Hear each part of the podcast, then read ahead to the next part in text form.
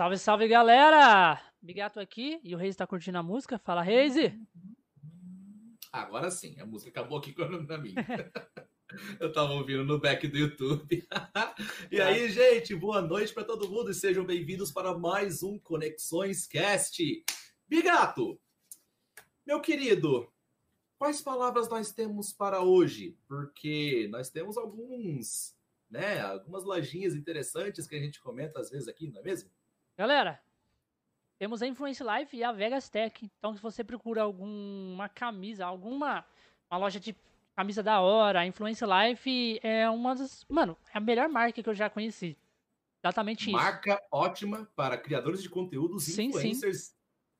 Então, aqui em cima de mim, aqui, ó, bem aqui em cima, tá mostrando algumas. Algumas vai ficar aparecendo algumas roupas, vai ficar aparecendo alguns acessórios da Vegas Tech também. Então, caso você quer um, um acessório de computador, comprar um PC, você pode ir na Vegas Tech e caso você quer comprar uma bermuda, uma camiseta, blusa de frio, é bem top, só você ir na Influence Life. Todos os links estão na descrição, galera, então é muito simples de achar aí. Então, Influence Life, coisa, não percam. E dá aquela moral lá no Instagram deles, falando tipo que veio pela Conexões Cast, beleza? Eles já vão estar tá ligados. E Reis, com quem que nós vamos conversar hoje, Reis? Cara, a gente vai conversar com um cara que, mano, das mãos dele saem alguns milagres caricatos. É um artista sensacional. Eu fiquei muito tempo no canal dele, velho, só assistindo as artes. Ficou, ficou excelente. Gente, vamos aqui bater um papo com Felipe Carneiro. Salve, Felipe. Yay! Desculpa, Yay! me empolguei, me empolguei, me empolguei. Oi, é gente, é boa noite, é boa noite. e aí, cara? Oi, cara, oi, seja muito bem-vindo aqui ao podcast, cara. O chão é seu. Pega uma, uma, cerveja, pega alguma coisa. Eu peguei a bebida da Kiara. Aguinha. Aguinha lá. Aguinha, água dos já, deuses. Já. Só olha no chat. Só olha no chat. Ela vai xingar. É isso aí. Aí, ó. eu sabia. Ai, ai, eu sabia. Mas aí, Carneiro, cara, Olá. Recentemente que eu fiquei sabendo, conheci você e eu fui dar uma olhada no seu canal. Caraca, velho, você desenha muito, mano. Ah, que isso? É, não. Que isso que, cara? Gente, Ô, Bigato, eu já, já essa começa, galera humilde. Já começa aqui. essa galera humilde que a, a, fala assim, mano, você faz um negócio foda. Faço nada, faço nada. Oh, você faz sim! ok, ok, tudo cara, bem. Quando eu, eu vi, quando eu vi você no Instagram, é, Tipo, mano, foi hum. surreal. Eu falei, caralho, mano, os desenhos. Tipo assim, é um, um, formato de arte. Tipo, você tem o seu próprio estilo de arte. Diferente, uhum. mas bem da. Muito da hora. Eu falei, caralho, e também eu vi alguns vídeos você, tipo, interagindo, fazendo toda aquela temática, interagindo com seu, sua própria arte. E eu falei, caralho, uhum. mano, sensacional. Tem que convidar esse cara pro cast que vai ser incrível. Estamos aqui, estamos aqui, estamos aqui, chegamos. Hoje é dia de papear, hoje é dia de fofocar, hoje é dia de pôr, pôr, pôr, pôr as, as, informações na mesa. Cara, eu, aí, assim mano. que eu entrei no seu canal, eu vi o seu vídeo logo na, na entrada, né, do início. Mano, a, a ideia que você colocou foi muito legal, cara. Você conversando com o mascote do canal e lá começando a fazer, não, bora fazer um desafio, vamos mudar o estilo da arte, vai e já muda o rosto dele na hora. Você troca o estilo anime, estilo Minecraft, estilo. Caralho, isso. Caraca, mano. É uma coisa muito da hora. Mas, é, assim, é, eu vejo muito o meu estilo, uma coisa é aquela pegada do anime e do cartoon. Eu gosto das duas coisas. Eu gosto de ver desenho, eu gosto disso tudo.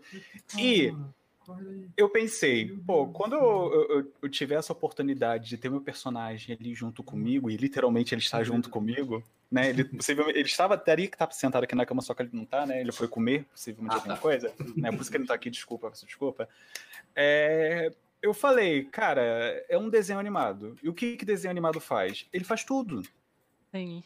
Ele faz tudo. Desenho animado é tudo que, o que a pessoa quer que ele seja. Então eu falei, cara, vamos brincar, vamos nos divertir. Se você tiver que se transformar em um livro, você vai ser um livro. E vai. Felipe, o que você falou é uma das maiores verdades que nem as leis da física tentam lutar. Nem ela. Você tem uma noção? Eu não sei se você conhece, alguém no chat deve conhecer, um canal no YouTube gringo mesmo, americano, chamado de Screw Attack. Eu acho que eu já ouvi falar dele. Comente mais. É um Screw Attack é um canal que eles, nossa, eles saem lendo mangás, gibis, vendo todos os detalhes de jogo para tentar fazer um personagem lutar contra o outro e usando todas as armas, todas as habilidades possíveis Sim. que ele já teve na história e ver quem é que ganha numa batalha até, o, até a morte, né? Uhum. E, cara, quando eles falam de um personagem que tem o famoso Toon Power, né, o poder do desenho animado, não tem como você lutar contra ele. Não tem como. Eu, eu quero que vocês me respondam. Hum. Depois de tudo que já aconteceu, por que o Coyote não morreu? Caralho. Exato, cara. É Toon Power. Ele não morre, é imortal essa porra. Você, ó, é aquilo. É, quando a gente corre lá pro Japão, né, a gente pega muito essa coisa de anime. Uhum. Mas existe um personagem que ele é, é, é o que eu falo, ele pega eu peguei, no caso, né, muito dessa questão de uma coisa meio anime, mas também uma coisa mais cartoon, uhum. que é o personagem mais forte da Nintendo. Ah, sei, Kirby. Kirby, é. Kirby é o personagem mais forte da Nintendo e ele une esses dois mundos de uma coisa surreal com uma coisa real, mas ele transforma o que é real em surreal. Você sabe por que, que, ele é o mais forte, ou Reis? Eu sei, mano. Tudo que ele engole, ele pega habilidade. Ele, ele vira o Sephiroth. É, ele vira o Sephiroth. ele aparece com uma peixeira desgraçada e um cabelo branco em cima. Pronto, mano. Ele engoliu o Kratos, ele vira o Kratos, mano. É. Então, é, eu, é uma coisa que eu falo. O que me encanta muito, eu gosto muito de mangá, tem duas prateleiras aqui com mangá. Eu uhum. adoro isso. É, eu adoro ler quadrinho, eu adoro escutar esses áudios e tudo mais. Mas o que me encanta é ver animação. Porque animação, você tá ali vendo o, entre aspas, o palpável sendo o que tiver que ser. Uhum. Né? E isso vai do. Como posso dizer? O Ruff de One Piece. Uhum. Seu menininho ali, daqui a pouco, quando você vê, ele estica o braço que dá a volta ao mundo e tá tudo bem. Né? Beleza. Ó, só pra você, pra você ter uma noção de como que Toon Power é uma coisa, assim, absurda. Uhum. Quem você acha que ganharia numa luta até a morte? O Deadpool o Deadpool do gibi, tudo que as desgraças que ele já fez, ou Máscara. Quem ganharia? Olha, se o Deadpool tirar a máscara, a máscara, que é o verdadeiro máscara, Sim. ainda continuaria vivo. Cara, mano, não tem como, velho. É... pode ser imortal, mas porra, é a droga do máscara, mano. Tem gente, tem gente, tem gente. É, máscara é uma coisa meio complicada, né? Agora você imagina se o Deadpool pegasse a máscara e colocasse. Ah, não. Não, não. O fim do mundo. É o fim do mundo. Ia ficar o Deadpool máscara. Ou máscara Pool. Máscara Pool. Por favor, não falem isso em público, gente. A Marvel pode ouvir. Meu Deus do Isso céu. não vai ser legal. Mas, cara, a, o, o, Máscara, ele pertence a uma das duas. Ou Marvel ou DC, não pertence? A Warner. Uhum, DC. É Warner. É DC. É DC, né? DC. Agora imagina Caraca. o Batman com a máscara. Não, pior que eu vi que tem um gibi que o Lobo pegou a máscara. Quem conhece o Lobo? O, o Lobo do Té? O Lobo? Como Não, assim? Lobo, eu só, a única coisa que eu conheço do Máscara foi, é do desenho do Máscara que tinha antigamente uhum. e do, do filme só. Não, cara, o Máscara tem gibi. E, cara, o gibi dele não é nem um pouco parecido com o filme e o desenho. Mano, é muito pesado. É muito pesado, é sangue para tudo quanto é lado. E a, e a, piada, o humor negro dele é muitas vezes mais pesada. Caralho, eu não o... sabia que tinha, não. É, tem, tem sim, tem sim. Veio antes do filme. O filme é que tentou fazer uma versão mais para criança, né? Mais assim, menos pesado, por assim dizer. E o Lobo, não sei se vocês conhecem, mas o Lobo da DC, ele é um cara insano. Imagina, como que aparece do lobo? É um cara fisiculturista gigante, todo com pele cinza, uns braços, umas, uns ombros gigantescos. Ele anda numa Harley Davidson voadora que fica viajando entre o espaço. Ele quebra o Superman. Na porrada. Caralho. O superpoder dele é o quê? Força bruta, ouvir heavy metal dia e noite. É só você olha pra ele você vê a cara do Kiss. Dos integrantes do Kiss. Você olha para ele, é o Kiss estourado. E ele quebra o Superman ele quebra na porrada. Imagina ele com a máscara. ele mesmo. Esse aí que é o lobo. É esse, esse mesmo. É esse aí. Se vocês encontrarem com ele na rua, por favor, corram. não adianta correr. Ele tem uma Harley Davidson, cara. Uma Harley Davidson que viaja de planeta em planeta. Caralho. Boa sorte. E ele pôs a máscara do máscara? Cara, tem um gibi que ele pegou a máscara. Tem um gibi que ele lutou contra o máscara e depois pegou a máscara. Gente. Que não, mo motoqueiro fantasma é apelão. Motoqueiro fantasma é apelão. Mas o lobo é insano. E é, não acabou o mundo com isso? Não foi tipo uma bomba. Cara, eu ouvi que não foi canônico. Foi tipo um e se a ideia do gibi, né? Ah, e tá. se. Puta que pariu. E se acabou? E se a gente destruísse o mundo todo? Não tem o menor problema, gente. Quem nunca fez isso? É isso aí. O Deadpool já fez É. Do IC. Ele, ele matou todo mundo ali do. É, ele matou todo mundo dos X-Men, matou todo mundo dos Vingadores. O Deadpool já uma vez. Aí fica sozinho lá, tipo. E aí? E agora? É por isso que o Coringa não bate o Batman. Ah, cara, o Coringa é apaixonado pelo Batman, né? Ele nunca queria matar. Então, é amor. Eles, eles quartejam o Batman, mas não mata. Aí dá beijinho. Amor. É, dá beijinho. Caraca, velho. E o Batman também ama o Coringa. Porque mesmo depois que o Coringa, que o Batman fica doente lá, ele continua vendo o Coringa. Mesmo o Coringa depois de morto. Ou será que não? Tan, tan, tan. Caraca. É. Mas Bom, então, você, você falando de Coringa de Batman, só me fez lembrar desse filme aí do Liga da Justiça do, do Snyder Cut. Eu não vi. Eu vi o início, mas eu não vi tudo. Veja, cara. Veja, veja, veja, veja. Esquece tá o que você viu do Liga da Justiça passado, esquece. Aquele filme não existe. Pega esse aqui como se fosse completamente do zero. Mano, muito bom, muito bom. É porque eu cheguei num momento da minha vida em que para eu ver filme tem que ser de noite, quando eu vou assim, eu vou deitar. Porque eu, eu tentei pegar esse filme para ver na hora do almoço. Eu, acab, eu acabei de comer, o, o, o, Batman não tinha nem terminado a frase ainda. Eu falei, meu Deus do céu, Bruce, corre com isso daí. Quatro aí, horas lá, de filme, cara. Vamos chegar lá no Aquaman. Pô, eu quero falar aí com o cara, os dois se encarando lá, aquele tipo assim, eu sei que você é, eu sei que você quer falar comigo, fala comigo, mas assim, não, tô fazendo charme, que isso? Aí, eu, amigo, eu tô, ah, tá acabando, vai logo, corre aí. Né, mas aí tem que esperar, tem que esperar chegar a noite, né, porque assim, agora acabou tudo, agora... É, você pode deixar quatro vida... horinhas aí da sua vida, é. porque o filme é grande pra caralho. Entende?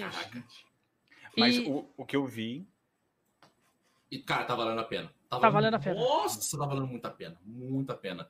Tipo, eu, eu assisti junto com o meu irmão mais novo, né? Inclusive, ele tá aqui do lado, tá jogando.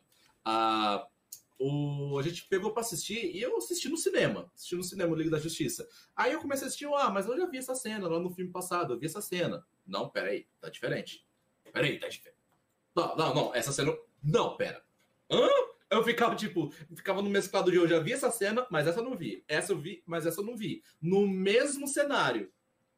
Aí depois eu fui dar uma olhada num vídeo no YouTube e um cara, um santo, milagroso, cara. Eu, eu tenho que dar um beijo nele. Tem que dar um, um, jeito de ir na casa dele e dar um beijo nele para agradecer. Ele pegou, tipo. Não sei se você lembra da cena do Liga da Justiça, do filme passado, que eles ressuscitavam o Superman, só que o Superman tava doidão. Aí todo mundo uhum. tava tentando segurar ele. Então, ele pegou essa cena, colocou numa tela o antigo e na outra tela o novo. Aí ele rolava os dois juntos quando era a mesma cena, só que quando um fazia uma coisa diferente do outro, ele pausava um, deixava o outro rodando. Aí quando acabava aquela cena, ele pausa e deixa o outro rodando a cena diferente dele. Aí quando os dois batiam e voltavam numa cena, ele deixava os dois rodando. Ele fez isso e, cara, tem muita diferença. Muita, Nossa. muita, muita diferença. Muita mesmo. E valeu muito a pena.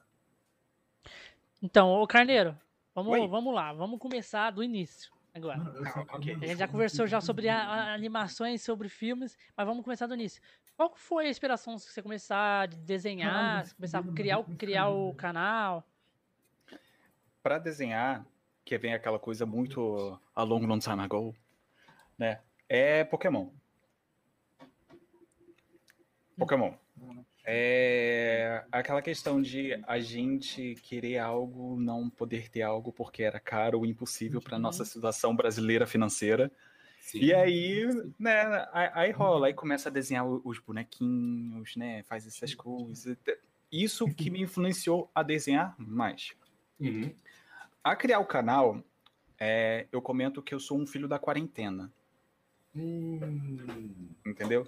Assim, é, eu estava trabalhando em Salvador, eu estava fazendo, participando de uma série animada, uhum. e é, quando terminou essa série e tudo mais, eu voltei... Caralho, você estava trabalhando numa série animada, ajudando a desenhar? É, a gente não estava desenhando, a gente era, no caso, eu fazia algumas coisas na, na série, mas o, o foco principal era o cutout, né? A animação em cutout, que é como o bonequinho já está lá pronto e a gente começa a animar o, personagem, como se fosse uma ah, animação 3D. Sim. sim. É o que ac acontece muito nos desenhos da Cartoon hoje em dia. Hum. Entendeu? Ah. É, aí eu fiz voz original na série, eu oh, fiz a animação. Também? É, não oficial, mas eu trabalhei como voz original, entendeu? Hum, aí, legal. Aí depois eu voltei pro Rio, e aí quando eu voltei pro Rio, foi só o tempo do início do ano, né? Porque eu voltei no final do ano, desse essa respaldo de início do ano, a gente entrou na quarentena. Uhum. E aí a cabeça pira, a cabeça fica louca, porque assim, não dá para trabalhar na quarentena. É, sim. eu já eu saí de um lugar onde, tipo, acabou o projeto, acabou o emprego, acabou o dinheiro, volta para o Rio de Janeiro. E aí, uhum. quando chega para cá, fala assim: olha, agora você, se você estava procurando algo, não procura mais, porque não dá mais. Alguma coisa aconteceu que você, ninguém pode mais fazer muita coisa. Beleza? E nisso eu fui muito incentivado a criar um canal, a mostrar o meu trabalho, a mostrar o que eu sei fazer. Caralho, o seu canal, então, você criou no início do, da, da pandemia? É. Caralho, cresceu é, muito rápido, velho. É, é, é, por isso que eu falo que eu sou um, um filho da quarentena. E nisso, antes de criar o canal, que foi por volta de fevereiro. Não, em janeiro, eu conheci algumas pessoas pessoalmente, inclusive tem o, o Diego do Arena Nintendo, que eu já vi aí no chat, que tá aí. Uhum. Tem o RK Player, é, que a gente acabou se conhecendo em um evento, né? O, o, Diego já conhecia antes, né? Por mensagem, né? Eu perturbando ele. Caraca, gostei desse canal, fala aí. o, o, RK, eu acabei conhecendo ele no evento e aí a gente vai conhecendo as pessoas, vai, né? Juntando o, uhum. os laços. E nesse meio tempo, o RK começava a me pedir para fazer alguns desenhos para ele, para colocar em thumbnail, né? Do, do personagem dele e tudo mais. E eu comecei a, a fazer né? E isso no início, aí é, esses desenhos já no início de fevereiro. Uhum. Quando aí vem, passou aquela época do carnaval, depois do carnaval entrou a quarentena. Nisso eu voltei, é, eu já estava aqui no Rio e fazendo o desenho do RK, entrando em colapso mental, porque né, a gente não pode sair, a gente não pode fazer nada, o, o dinheiro está acabando e tudo mais, mas fazendo esses projetos que não são grandes, que são pequenos, mas assim, era uma coisa que aliviava essa pressão da quarentena. Uhum. E aí eu comecei a receber essa motivação de, pô, cria um canal, mostra seu trabalho, faz suas coisas e tudo mais. Aí eu falei, pô, legal, posso criar, mas o que, que eu vou apresentar no canal? Uhum. Porque não é só eu pegar a câmera, ligar e tá tudo beleza. Hoje em dia pode até ser, mas hoje em dia a gente já tem um conceito atrás. A gente tem, Sim. antes da gente criar algo, a gente tem que ter um conceito sobre algo. E naquela época eu não tinha nada, eu não, não vinha nada na minha cabeça. Aí o que, que aconteceu? Falei, pô, o que, que eu posso fazer? Eu posso fazer desenhos e tudo mais que alguém pode vir pedindo para mim no, no canal, né, na, nos comentários e aí eu vou fazendo o desenho que as pessoas estão mandando. Beleza. Só que só isso teria que também ter alguma coisa para chamar a atenção. Não bastava ser só isso, porque como que eu vou fazer o segundo vídeo precisando de comentários se ninguém vai assistir o primeiro vídeo porque não tem nada que chame a atenção? Sim. Então eu comecei a fazer esse estudo de o que, que eu posso fazer, o que, que, eu, o que, que eu tenho que fazer e qual vai ser o melhor caminho eu peguei dois bonecos que eu tenho aqui. É um é um Pikachu do McDonald's. McDonald's patrocina eles, por favor, falei seu esse, nome. É esse aqui. é esse aqui? Não, é com a orelhinha para trás, que acendia a bochecha.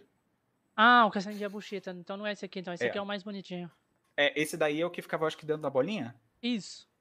É. esse daí não. Mas é o que ficava. E um boneco que, é, voltando a descer, é um Funko Pop. Por favor, patrocina ele, Funko Pop. Do Flash. né? Meu herói favorito, desculpa, gente, eu sei. Não, é cara, complicado. o Flash é foda pra caralho. É, o Flash, é muito é foda. Flash. É, é o Flashão. Aí eu peguei o Pikachu e o Flash e comecei a fazer um stop motion dele. O que é stop motion? É você pegar o personagem e você tirando foto deles e fazer uma animação uhum. com isso. Colocar uma foto atrás da outra, fazendo o movimento Cara, dos bonecos. Cada stop motion muito massa do Japão lá no TikTok. Sensacional. Aí eu vejo um no, no, Twitter, depois com a coisa me marca lá, procura lá pra me mandar o, o perfil. Eu, eu, mando, é lindo, é lindo demais. E eles fazem com aqueles figures actions sacana uhum. que a gente não tem condição. Olha o foco, Aquele embora, que, que mexe tudo. É, Porra. é, só um minutinho, pega o foco, calma aí, desculpa, eu me desvio fácil. É, e aí eu fiz um, é, essa animaçãozinha, né? Tirei foto, fui lá, editei e tudo mais, pum, olhei, parei naquilo ali, eu não. Horrível. E isso abriu acabando. Eu falei, caraca. Aí vamos lá. Aí passa abril, tentando, maio, tentando. Antes de acabar maio, eu falei, tem uma ideia. Eu vou me filmar. E aí, nessa filmagem, eu vou, né, falar que nem o pessoal tudo, mas aí eu vou filmar, eu desenhando, vou filmar, fazendo as coisas. E vamos tentando acrescentar. Fui lá, fiz, filmei, né? Aquela coisa, tipo, a primeira vez que a câmera tá apontando para mim, aí vai, né? Tu, tu, tu, Gravei, editei, coloquei lá, renderizei, mais três horas de render e tum, na hora que você vai ver o vídeo, fala: Que merda é essa, gente? Caraca. E eu falo assim, eu tava tão certo que ia sair tão legal, mas tá tão uma merda. Desculpa, pode falar merda? Pode Boa falar verdade. o que você quiser. Tá uma merda. Pode falar cara. merda e pode falar de onde ela saiu também. Ai, saiu da minha cabeça. Pô, meu Deus do céu. Olhando aquilo dali, eu falei assim: não dá, não dá, não dá. Eu fiquei nervoso, eu fiquei tenso. Eu falei assim: eu não vou lançar esse canal, eu vou desistir do canal. Não quero isso. Meu Deus do céu, não sei fazer. Acontece Aí isso depois... com muita gente, né? É, aí as pessoas próximas a mim, que eu tinha comentado sobre o canal, falou: vai, não, vai ficar legal. Você primeiro faz. Primeiro bota profissional e depois você vai dando seu toque. Bota. Uhum. Mas eu falei, mas eu não consigo nem me ver na câmera. Eu não consigo. Assim, o pessoal tentava me ligar pro telefone, é aquele famoso tipo, oi, eu nem vi a chamada, o telefone tava aqui, né? Eu nem também, vi a chamada, cara. gente. Nossa, manda, gente, manda o WhatsApp. Vocês têm WhatsApp, vocês têm Telegram, eu tenho tudo. Eu baixo qualquer aplicativo, mas não me liga. Eu era desse, eu era nesse jeito. Então. Caralho, no meio da filmagem, ligar é foda. É. Aí eu falava, pô, eu vou ter que arranjar alguma coisa, eu vou ter que dar um, ter que dar um jeito de fazer as coisas funcionarem de uma forma positiva para mim. Aí o que, que eu fiz? Pô, eu tenho uma ótima ideia eu sei fazer animação, eu sei o conceito, eu sei, assim, não sou o melhor do mundo, mas alguma coisa eu sei fazer, pelo amor de Deus. É, então vamos fazer. Qual foi a ideia da criança aqui? Beleza, a gente me filma, eu vou me filmar. Só que o que eu vou fazer? Eu vou me filmar fazendo poses. Hum. Beleza. E nisso eu comecei a tirar print da filmagem toda, comecei a recortar a imagem e falei, eu vou fazer eu só que de uma forma mais animada, como eu hum. faço com meus personagens de desenho animado. E aí foi começando. Quando. Aí quando chegou a parte do tipo, qual desenho eu vou fazer, eu falei, cara, eu tenho que desenhar alguma coisa que possa ficar permanente no canal. Uhum. Aí eu pensei, caramba, não faço ideia do que seja. Só que a gente tem uma cachorrinha aqui que ela faz, assim, como posso dizer? Ela é mais mimada do que eu. Meus pais, minha irmã, me mais do que eu. Tem muito ciúme. Tô brincando, não tem ciúme disso, não. Mas, assim, a gente. É, é, ela é uma cachorra muito. Amada única. pela família. É, é ela é amada, ela é única, ela é mimada, ela faz charme, ela dá a patinha para você fazer massagem. Eu sei como é que é, ela é que quem acabou de querer subir no meu colo aqui. É, aí, ó. ó olha, olha, olha. Massagem, aqui, ó. eu existo para vocês me servir. E ela nem é gato, hein? E nem é gato, tem é. essa. Eu falei, pô, vou criar uma personagem, né? E aí a gente vai, vai interagindo no meio do canal. Só que depois, quando as coisas começaram a ficar. Eu, eu vendo que as coisas estavam começando a funcionar, e eu desisti da questão do Pikachu e do Flash, direitos autorais. Aí o que, que eu pensei? Pô, eu tenho que ter mais alguma coisa. Galega, ela é física. E eu tô falando de desenho. Aí eu peguei, olhei pro lado e falei, poxa, eu tenho um personagem aqui. E é um personagem que ele é muito importante para mim. Hum. Como eu não tenho a menor previsão de quando eu vou conseguir botar o projeto dele para frente, eu vou pegar ele e vou trazer ele para mim. Esse personagem hum. é seu mesmo, você que criou. Ele é meu. Caralho, ele é foda. meu. Aí eu cheguei e falei assim, ó, Peter, bora trabalhar que você tá muito tempo na gaveta. Aí eu peguei ele. Eu já, eu, já há um tempo, né, desde antes de ir para Salvador, eu estava estudando alguma questão de como fazer uma história para ele. Eu já tenho toda uma história elaborada para ele e tudo mais. Eu imagino ele na carroça, ele finalmente acordando aí para You finally awake. É uma, é uma, é uma coisa dessa. Finalmente, vamos lá. né? E aí, eu falei, olha, bora, bota pra frente, vamos lá. E eu fui lá e trouxe ele. Eu falei, ó, eu sou o Felipe Carneiro, esse aqui é o meu eterno escudeiro Peter, que é o meu coelho aventureiro, ele é caçador de recompensa, que nem na Caralho, dele... na hora que você falou caçador de recompensa, sabe o que me veio agora na mente, cara? Tipo, hum. ele naquele cenário de, tipo, deserto, velho oeste, de chapéu assim, levantando assim, naquelas carroças assim de dois cavalos, e caralho, mano, já na, na mente. Tem um episódio lá no canal que eu acho que é do Mario Kart, hum. que eu paro e desafio ele para jogar Mario Kart comigo porque ele não queria me dar atenção. E aí ele faz ah. uma pose no estilo Jojo, tipo. Aí tá o deserto atrás assim, desafio aceito. Pô, você uma colocou o Man assim. É. Colocou o assim. Foi. Aí eu falei, cara. Aí, né? Volta assunto, volta assunto. Puxa, puxa. volta. Ah, aí eu falei, pô, é a melhor coisa. Eu não posso usar personagens de outros. Não, não vai ser uma coisa pessoal meu, não vai ser um canal meu, vai ser um canal que eu pego coisa dos outros. E eu não quero isso. Eu quero que seja uma coisa muito pessoal minha. Uhum. E aí eu peguei o Peter, que ele já é um desenho, e eu transformei a cachorra aqui de casa em um desenho também. Hum. E aí eu botei o vídeo para rolar. O pessoal começou a curtir, começou a gostar, falou, é, que legal. Aí começou a comentar, pô, faz desenho tal, que não sei o que, blá blá blá. blá. Aí, beleza, vamos pro vídeo 2. Aí pro vídeo 2 eu já comecei a levar mais interação. Né? Uhum. Né? Coloca o personagem fazendo mais alguma coisa, faz uma brincadeirazinha aqui e ali, e aí vai. E aí, o decorrer dos episódios, eu comecei a fazer isso. Só que um pouquinho mais para frente, né? Quem acompanhou meu canal percebeu que eu comecei a aparecer mais vivo do que só animado no canal. Porque, querendo, por mais que seja aquela questão de, ah, eu tava com vergonha, né? Por isso que eu fiz aquela recorte e tudo Menos mais. trabalho, né? É, dá menos trabalho, mas querendo ou não, isso virou uma identidade do canal. Uhum. Porque muita gente começou a entrar no canal, começou a me procurar no canal, porque via isso de uma forma muito diferente. As pessoas Sim. não se transformavam, assim, era basicamente o inverso. Eu me levei para um mundo de desenho animado e eu trouxe um desenho animado para o é, mundo é real. Meio que Space Jam. É, é uma coisa mais ou menos dessa, né? Então, eu comecei a fazer essa, essa mesclagem. Aí eu começava a fazer uma introdução mais real. O Peter tá aqui sentado aqui comigo, o Galega aparece, Galega interagindo com ele, e aí depois a gente faz essa, é, essa introdução, que é tipo uma cutscene, né? Um, uma ceninha de introdução. Aí parte para o vídeo, que é o principal, que é onde vai fazer vai rolar o desafio de desenho e tudo mais. E aí vem para mim, ao invés de real, é uma coisa mais animada, que é, tem as fotos cortadas e tudo mais. E isso começou a, avançar. E uhum. o primeiro vídeo foi lançado, olha só, desde, no caso, fevereiro, né, para planejando, foi lançado em junho.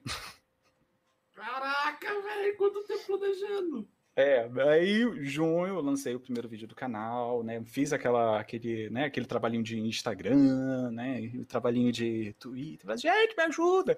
Cheguei para meus amigos, amigo, me ajuda!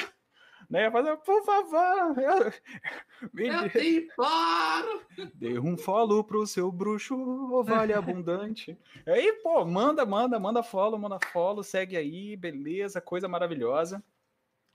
E aí eu comecei a, a conversar com o Arena Nintendo, que tá aí falando, que eu não, desculpa, não tô lendo o chat, só tô vendo ali que tem subindo coisinha. aí comecei a conversar com ele e falei, pô, eu gosto muito de desenho mas foi através de um jogo que me motivou a desenhar. Eu tenho, eu quero fazer alguma coisa relacionada a jogo também. Hum. Aí ele falou, pô, faz live de jogo. Eu falei, pô, mas eu não queria fazer live lá no YouTube. O YouTube tá tão focado em desenho, né? Sim. Ficar- Sim, né? às vezes- a temática. É, e, e eu já trouxe aquela questão de jogo lá, mais de uma forma interativa com desenho. Eu acho que se levar lá pra fazer um gameplay de jogo, o pessoal vai sentir falta do personagem que não vai estar vivo comigo ali no lado. Uhum. Então eu tentei fazer uma separação, né? Aí eu falei, pô, vou começar na Twitch. Que a Twitch eu jogo e no YouTube desenho. Uhum. né? E comecei a fazer essa separação. Eu comecei, criei o canal na Twitch em setembro. Setembro. E aí eu comecei a fazer live. Aí live na Twitch e YouTube rolando a questão de desenho. Aí foi bate e volta, bate e volta, bate e volta, fazendo essas duas interações e começou a crescer, né? Eu, começou a- eu comecei a conhecer mais pessoas, comecei a interagir mais. E um canto leva gente para outro também, né? É, aí faz essa, ó, um joga pra cá, outro joga pra cá, e, e vai, o pessoal vai se conhecendo, vai interagindo, e começou a criar essa comunidade Arte do Carneiro, né? Que eu chamo de Uhum. carneirinhos. Carneirinhos. E uma coisa que a Twitch me fez ter mais coragem foi de fazer isso que eu tô fazendo aqui com vocês. Eu estou olhando para uma câmera, falando com pessoas, coisas que não era possível, né? Até uns meses atrás, né? Hoje eu já consigo fazer isso muito melhor, muito mais solto. Porque, assim, como eu trabalhava em animação, eu era muito background, né? Apesar de eu Sim. também já ter trabalhado com a questão da voz na própria animação, né?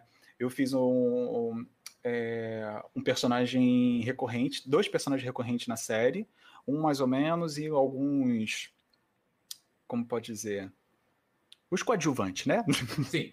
eu acabava fazendo isso. Mas eu não conseguia nem assistir a série direito porque eu escutava a minha voz. Sim. Então dava esse, é, essa coisa, eu, eu acabava me afastando um pouco, né, dessa questão. E a Twitch, ela me ajudou muito a fazer essa questão de pôr a minha cara tapa, Sim. né? E o YouTube me ajudou a muito a falar, bota a cara e faz, não vai, vai e faz, produz. E eu comecei a juntar esses. Aí, de- de- depois de ter separado esses dois mundos, eu comecei a juntar os dois mundos Uhum. que foi quando eu comecei a- a fazer live no YouTube. E aí, Entendi. quando eu fui fazer as lives no YouTube, eu falei, não pode ser qualquer coisa. Tem que ser uma coisa especial, porque a gente vai falar sobre desenho e YouTube não é jogo. Então, as minhas lives no YouTube têm um pouco de interação com desenho animado. Então, Uhum. eu faço uma coisa muito temática, eu boto uma roupa mais específica. O pessoal falou muito, gostou muito da live de Halloween, né? Onde o Peter aparecia no meio da live, aí começava aí o o morceguinho passando no meio da tela. Caralho, né? Aí quando alguém fazia uma pergunta, ele aparecia e respondia sim, não, fazia uma cara de nojo, aí saía. Comecei a fazer algumas coisas assim, né? Para deixar algo muito mais pessoal. É, do mesmo jeito que eu, do jeito que eu comecei o Dinâmico, canal, né? do seu estilo, né? É, Sim. e deixar tudo mais assim, uma coisa mais divertida, uma coisa mais leve, porque é, é- aquilo, né? Vocês possivelmente devem saber, a menos que vocês sejam pessoas, né, que te- tenham essa facilidade com a câmera, mas eu não tinha. Então, Todo mundo passou por isso, pode ter certeza. é. Então, para mim, eu tinha que transformar, fazer tudo ficar mais leve, para que eu possa conseguir interagir melhor, para que eu possa brincar melhor e para que eu possa falar melhor, né? Porque também tinha, aquela, a- é, né? é, Não, porque Tem, tem muito. Né? Tem bastante. então a gente acaba falando melhor, a gente acaba aprendendo a se comunicar melhor. Às vezes eu aprendo não fugir tanto, né, do assunto, tem que ficar pescando tanto. né? Ainda tem um pouco de dificuldade, mas tá. Completamente dificuldade. Gente, passou o mosquito, eu tô falando do mosquito que passou aqui agora, que eu cacei lá em Monster Hunter, e aí eu fiz. a- Viu? Viu? É Olha, bem eu assim. quero falar sobre Monster Hunter. Tem muita coisa que eu quero falar com você, cara, mas continua. É. Vamos, vamos, vamos tentar focar no nosso primeiro. Tá, vamos, vamos, vamos agilizar, vamos agilizar. Vamos, vai, vai, vai, vai, vai. E Dois aí- zero, bora. Ok, pum. É, aí, né, fazendo, comecei a fazer live lá no YouTube, aí a Twitch começou a me interagir melhor, aí eu comecei a tentar criar mais alguma uma forma de uma identidade mais pessoal para mim com o, o YouTube e transformar o YouTube em não só um canal para que eu possa, às vezes, lá publicar, porque eu estava basicamente publicando dois vídeos por semana, direto. E eu falei, uhum. gente, eu não tô conseguindo, eu não tenho mais força para isso. E. Não, aí você imagina a galera que faz um vídeo por dia. Não vive. Não vive, não vive pra isso, não, vive. Pra isso. É, é, mas eu tô falando, e isso é muito chato, porque. E, e, e, olha só, e essas galera que faz essa parada de um vídeo por dia, além de ela, tipo, ter que gravar, caçar conteúdo todo, todo momento, é viver disso, ainda por cima, ela não faz sozinho, porque tem outra pessoa que edita, tem outra pessoa, entendeu? Então tem outra pessoa que uhum. fica ali também, não vivendo Claro, tá sendo paga para isso. É, um, mas... um, exemplo disso é o Felipe Neto. Todo hum. dia ele lança um vídeo. Não, um exemplo, um exemplo disso é o David eu, Jones, cara. Que é, David Jones também. David Jones, ele, ele lança 10 vídeos por dia. Tá não louco. Não dá. Eu, eu imagino que essa galera que faz um vídeo por dia, eu, pode ser que eles façam isso, pode ser que eles usem uma outra estratégia. Mas eu acho que eles pegam um dia para fazer diversas gravações, aí o outro dia é só para editar tudo. Tem aí depois isso. ele vai lançando, ele deixa já no YouTube tem... e coloca a data. Não, mas tem, tem youtuber, o oh, Reis, você falou de um vídeo por dia. Tem youtuber que faz mais do que um vídeo por dia. Minha hum. nossa senhora. Tem YouTube. Eu, eu conheço um YouTube que mora aqui perto de mim, aqui em Ribeirão. É, ele, o, é, o Zé Vict, ele faz, tipo, coisa de quase 10 vídeos por dia. Mas o dele é mais informativo, ele dá só uma notícia ali, sabe, rapidinho. Uhum. Não precisa de é, a tanta edição. Dele é um pouco é. mais rápida, né? É porque tem aquela situação. O YouTube, por si, é, não é uma plataforma de live. Então, é, quando você se propõe a fazer um vídeo para o YouTube, você tem que entender que vai ser uma coisa demorada. Por mais que você só ligue a câmera, vai lá, tem aquela questão de você gravar, de você ver se o áudio ficou legal, se a imagem ficou legal, se, você, se o render ficou legal, o edição ainda. configuração lá das tagzinhas, do nomezinho isso requer um tempo, mesmo que fosse a coisa sem edição, sem nada. Isso requer um tempo. O YouTube ele exige um tempo de você. A pessoa uhum. que produz um vídeo por dia ou mais de um vídeo por dia, eu, eu comento que a pessoa não vive é porque não tem, assim, ela não vai ter um tempo de descanso, não vai ter um tempo de respirar e pensar um pouco afora. E muita dessa questão eu faz me recordar quando eu estava trabalhando em Salvador e às vezes eu virava noite trabalhando, a gente virava e era aquela coisa de não, tem que entregar, era segunda, sexta, sábado, domingo, blá, blá, blá. e aquele desespero. Quando chegava um determinado momento, a gente fala assim, eu não sei mais animar. Caraca, deu um break, mental breakdown total. É, porque o que acontece? Você acaba se esforçando muito. Chega uma hora que o seu corpo fala assim: olha, se você não parar, eu vou fazer você parar. E os primeiros sinais é você botar a mão no mouse e lá e falar assim: o que, que eu tinha que fazer? Exatamente. Caraca, Acontece muito isso fica... comigo, cara. Aí você para, você levanta, você bebe um copinho d'água, você vê que já quase acabou. Né? Tem, que, tem que ter essa pausa. Teve uma Kiara mas... também. É, é Kiara. É Kiara. Eu adoro irritar ela. Daqui a pouco ela chega assim, para! E, e, então tem muito disso. O, o YouTube ele requer muito do seu tempo. E o chato que eu vejo da, dessa plataforma, para não ficar falando todo o nome, é que ela te obriga a você sempre estar ali. Você sempre está. Tem que fazer, tem que alimentar, tem que fazer, tem que alimentar. Qualquer e, coisa que é criador de conteúdo, assim, até o Insta, Insta, qualquer coisa que você tá ali publicando, é. alguma coisa, tipo, te obriga você ficar ali, ali. Tem que alimentar, tem que ficar Sim. postando stories, tem que ficar postando. Senão você não cresce, senão os é. seguidores não crescem. É, e isso é uma coisa muito delicada, porque se a pessoa não trabalhar isso bem, na plataforma e no psicológico, a pessoa pira. A pessoa, é, quantos criadores de conteúdo, nossa, sinceramente eu não faço ideia que parou assim, você via stories, você via é, vídeo de desabafo, eu não aguento mais. A pessoa falando, meu Deus, eu não aguento mais. Um momento ou outro sempre aparece esses vídeos de desabafo. Ou, ou, ou, se não é, tipo assim, uma coisa de cansaço, ou se não é a plataforma em si que não ajuda muito. É, é. E, e, isso é, uma, é aquela, vem assim, puxando para o meu lado, é aquela questão de eu sempre paro e reflito, o que está sendo melhor nesse momento? Eu me dei umas férias do canal agora. Eu estou na segunda semana sem postar um vídeo no canal.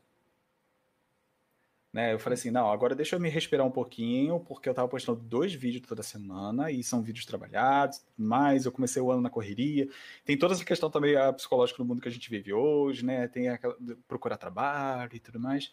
E aí eu falei, deixa eu me dar essa pausa para eu respirar, para eu fazer minhas coisas com calma, para também não correr, para a coisa acontecer direito. Porque a gente precisa fazer isso. Se você é um criador de conteúdo, a primeira coisa que vem na sua cabeça é: eu tenho que fazer algo, eu tenho que produzir, ponto, mas eu tenho que produzir algo que seja relevante.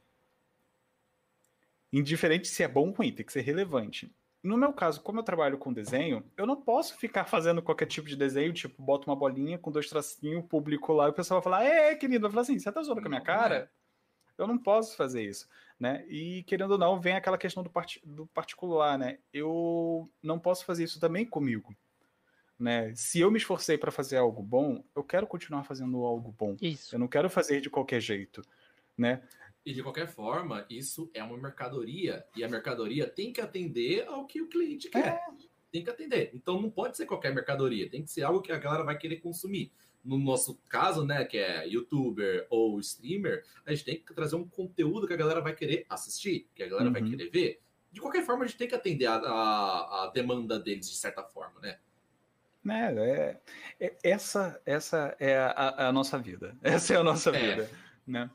E, e aí, eu, como eu falei, fiz esse, esse tempo de pausa, mas eu não deixei de focar. Às vezes eu pego lá o Twitter, chego assim, poxa, eu gostei tanto desse vídeo, dá uma olhadinha lá, né? Vamos dar, um, dar uma forcinha aí, pessoal. Vamos tentar dar aumentar uma, dar, nos views dele.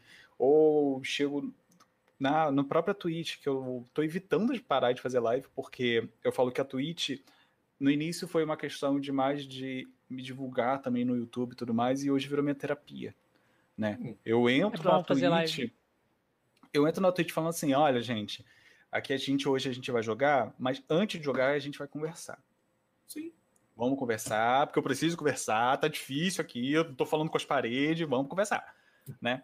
Aí, às vezes na Twitch eu paro também, faço um desenho. Ah, escolhe aí um desenho que eu tenho que fazer. Vai, ah, vamos fazer aí o Pokémon tal com Pokémon tal. Aí vou lá, pum, faço lá. Aí eu pego o vídeo, salvo, posto lá no YouTube, sabe? Tento fazer essa interação e fazendo essa ligação. Cara, pior que isso é uma terapia mesmo. É. Ontem, ontem eu tava péssimo, cara. Eu tava com insônia, eu não consegui dormir. Eu fui pro trabalho e rolou um negócio que eu não trabalhei, aí eu voltei para casa e rolou uma treta que eu fiquei péssimo o dia inteiro. A Kiara tá aí, ela me acompanhou, tipo, a gente não, não, não se vê assim, a gente não mora no mesmo lugar. É separado, que ela, ela faz parte da minha guilda do Final Fantasy XIV, né, jogo online. E a gente bateu um papo por um bom tempo de tarde, eu melhorei um pouquinho, e depois eu abri live. Cara, no momento que eu abri live, melhorei tanto eu melhorei tanto. É ficar um pouco do just sharing, conversando com a galera, batendo um papo com eles. Cara, não dá, cara. É, quando você faz isso, muda o ânimo com muita facilidade, muita facilidade mesmo. É o que a gente, antigamente a gente ouvia a música, né? Botava uma uhum. música e ah, tenta estressar e tudo mais. Hoje eu, eu não paro para escutar música, eu boto, vou abrir uma live. Tem que abrir uma live. A minha agora. terapia também é, é isso aqui. Minha terapia é, é o cast. O, hum. Porque, querendo ou não, eu tô em quarentena também, tô, tô sem ninguém em casa. Tô tipo assim, é, eu tô isolado da minha, da minha esposa e da minha filha, porque elas estão em outro lugar, porque elas pegaram o, o Covid. E eu não peguei, mas eu tô afastado, então eu já tô praticamente quase uma semana sozinho, trancado. Então, tipo, o cast tá me ajudando muito. As lives também que eu faço na Twitch também me ajuda demais. Mas o cast, cara, é uma coisa, tipo assim. Porque eu não converso com ninguém. Na live, eu até converso com a galera do chat, mas eu não tô vendo ninguém. Agora, no cast, eu tô conversando e tô vendo uma pessoa, tô vendo. É um contato completamente diferente. Então, isso tá me ajudando demais.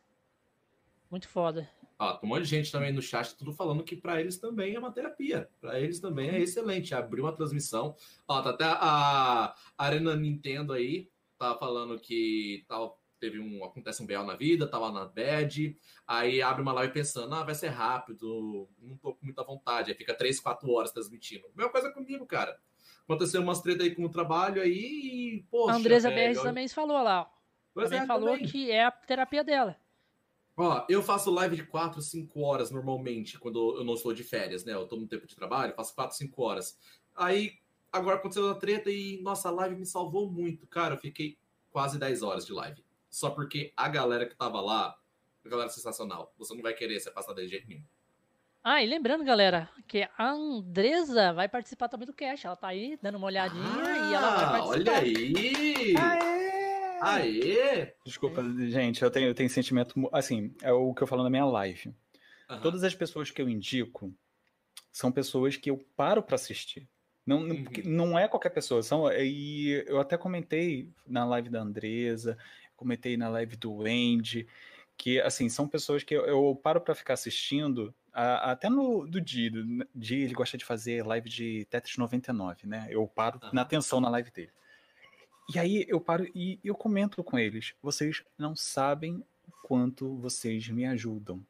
Vocês não sabem o quanto eu tô aqui botando um sorriso no rosto para me forçar assim. Você não vai ficar mal. Vai trabalhar, vai fazer suas coisas, vai sorrir, vai, vai, vai. E a coisa não anda, a coisa não anda, a coisa não anda. Eu paro, É bem assim mesmo. eu, eu abro a live deles e eu começo a assistir, e aí começo a interagir lá, começo a conversar e você fala assim: vocês não têm noção de quanto vocês estão salvando o meu dia. Eu paro com uma disposição, às vezes eu tô três horas da manhã e falo assim, gente, eu não quero dormir, não, vamos trabalhar, vamos fazer as coisas, vai assim, gente, tem que dormir. E assim, é, é, uma, é uma interação muito legal. E o canal, o, tanto o do YouTube quanto o canal da Twitch, me trouxe muito isso. Muito. E eu sou muito grato a isso, sabe? Porque eu tive essa minha fase de Salvador e foi muito complicado, porque foi uma produção com pouca verba. Então, é, é como eu falei, eu não trabalhei só como é, assistência de, de direção. Eu acabei trabalhando como animador, eu fiz voz original, eu fiz render, eu fiz esporte, eu fiz isso, eu fiz aquilo. E era uma equipe pequena e todo mundo fazia tudo e a gente ficava naquele desespero e, e vinha com essa pressão. Quando eu voltei para o Rio, tava aquele momento tipo, agora eu vou descansar, vou relaxar. Pandemia! Aí você! acabou o psicológico! Acabou o psicológico! Aí foi uma Todo coisa mundo dessa, se sabe? trancando. Uau!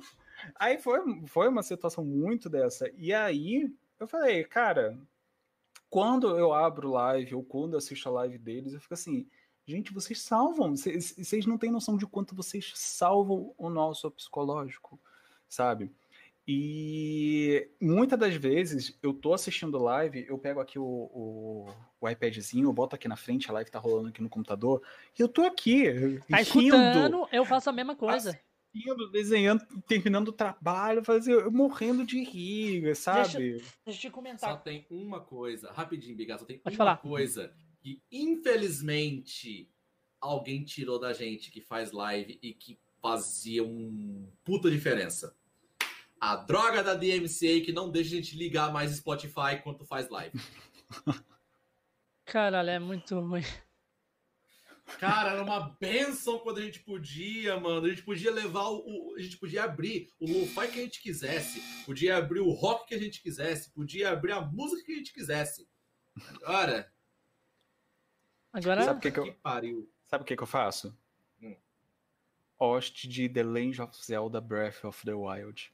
Cara, tá aí uma coisa que eu fico brigando muito. É porque tem host de jogo que eles barram. E tem host de jogo Sério? que não. Tem, jogo, tem, tem host de jogo que eles barram.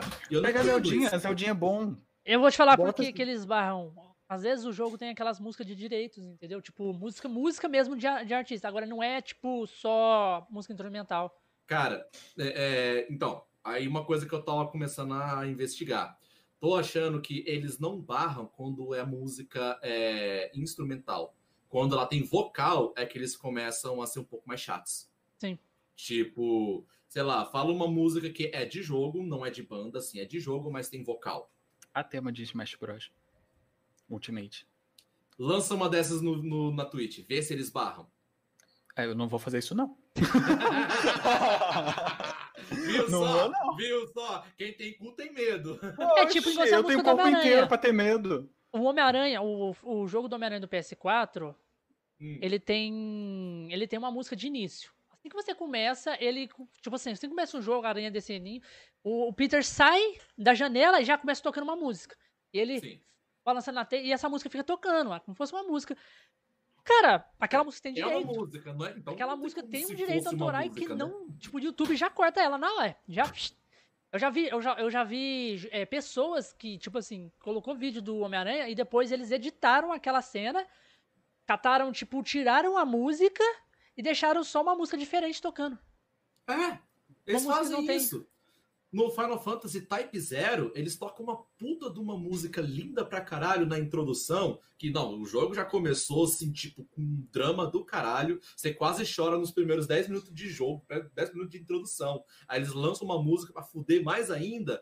E a galera, quando quer, tipo, fazer aquele filme do jogo, né? Que coloca todas as cutscenes do jogo pro cara do YouTube pra poder ver, né? é, nessa hora eles tinham que colocar uma outra música por cima, porque não pode tocar. Eles barram. E ó, que é uma música que é feita pro jogo, né? É uma banda que fez? É uma banda que fez, mas não apareceu em nenhum álbum deles, só apareceu no jogo. Caralho, sério? Uhum. Vixi. Ó, até a Kiara tá aí no celular. chat, ó. O Final Fantasy Type Zero é um jogão da porra. O final corta e tritura seu coração e depois incinera. É tipo isso. Ai, gente, dor, dor. Carneiro, o É, C- eu andei, tipo, dar uma olhada lá no seu Insta, cara. Você já viajou pra fora? Eu não. Não? Não, eu, eu viajei pelo, pelo, pelo Brasil. Não todos os lugares, mas assim, eu tenho muita ligação com o Nordeste. E, gente, São Paulo, a Comic Con, né? Ah, então foi na Comunicon. Paraná. Então. Ah, então. Porque eu vi você É. tirou uma foto como Lucifer, cara. Ah, nossa, parceiro meu, estudou comigo aqui em Niterói. Meu Deus. Peraí, peraí, peraí, peraí, peraí. Qual Lucifer? O do seriado? O do seriado do. Sobrenatural. Inclusive, eu tenho uma foto com o do seriado do... sobrenatural. Ah, tá, tá, tá, tá, tá, tá, entendi, entendi. Eu tenho uma foto com o Misha Collins, que fez o Castiel sim, de Supernatural. Castiel. Tem uma foto dele aqui. Ele é mó da hora, desse- cara. Ele é brasileiro, gente! Ele é brasileiro? Não, Ele não, nasceu no. Brasil. Peraí, Só Castiel é brasileiro? É, Mano, ele, ele é muito engraçado, mano. Eu Ele não é lembro, eu não lembro direito qual é a história dele, mas ele tem é, aqui, ó, o sangue brasileiro dele aqui. Ah, Não, é. é, tem, se nasceu no Brasil, é sangue brasileiro, não tem como. se eu- Nossa, eu tenho fotinho com ele aqui que eu tirei lá na Comic Con. Não sei onde tá. Deve estar dentro de uma coisa guardada pra não. Né? Milagre. O... Mano, mas tem muita artista que é brasileiro, cara, que fez muito série famosa aí. Conhece Super Campeões? Por campeões, conheço. Opa. É, o anime. A Sim. autora de Super Campeões, que é a Koro Kurosaki, ela é brasileira. Ela é brasileira, né? Por isso que o, É. o, o Ela- Tsubasa jogou no São Paulo. É, e Ah. ela e ela é casada com Watsuki. Watsuki é o criador de Samurai X. Caralho, velho, que foda. O autor de Samurai X pegou a, B- a BR. Muito foda, mano. Só que ela é descendente de japonesa. Ela, ela saiu muito Você, nova você, daqui. você, você imagina, você imagina. Ah, e sabe o- aquele moreninho? O Rurouni Kenshin, ele correndo no Brasil naquele tempo. Mano, imagina o que, que seria disso aí, velho. Ele, tá- ele atacando, tipo, protegendo os escravos, lutando contra a galera da escravidão. Porra, isso é muito irado, mano. né, Como queria- seriam os vilões? Como seriam os vilões brasileiros? Os, Índios. ah, tipo, você tem sempre aquele grupo de elite, né, que luta contra o Kenshin. Como seriam os brasileiros, grupo de elite? Ah, seria que nem aquele, o- o- gente- aquelas imagens que a gente vê dos portugueses da caravela. É, seria os portugueses e também os índios. Alguns índios mais, mais Não, malignos, tem, assim. tem que ter um fodão, É. tem que ter os fodão, tem que ter. Agora, imagina se o cangaceiro aparecesse. Olha, Olha, olha. olha. Ia dar treta, será? Chicotão. né? Caraca, Ou eu posso te chamar de queijinho. É, gente, vai ser um- Caraca, mano. Olha, eu tô dando ideia e vocês não aproveitam, droga. É, bem assim mesmo. Aquele, aquele ator também, o, o do Harry Potter, sabe aquele moreninho? Uhum, eu sei. Ele é brasileiro Talvez, também. sei. É um Ele fez alguns moreninho. filmes. Ele, não, ele fez quase todos os filmes É? do Harry Potter. É um moreno.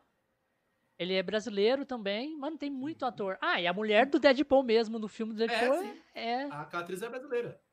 a morena. Não, ela e- chama e Morena. Ela atuou pra caralho, mano. Nossa, Sim. cara. O que ela fez no Deadpool 2 vai se fuder, cara. tem, temos muito BR pelo mundo, só que uh, os BR saem daqui. ó, muito, muitos artistas que trabalham na Blue Sky, tanto que ó, o, o Real saiu devido ao brasileiro. É, o Rodrigo lá, Santoro sabe? tá fazendo, fez Westworld, mano, série, tipo, é. americana. Série muito Isso. americana. E ele Mas, fez cara, um dos personagens é muito grande. Brasileiro, se quiser crescer na vida, vai ter que ser fora do Brasil.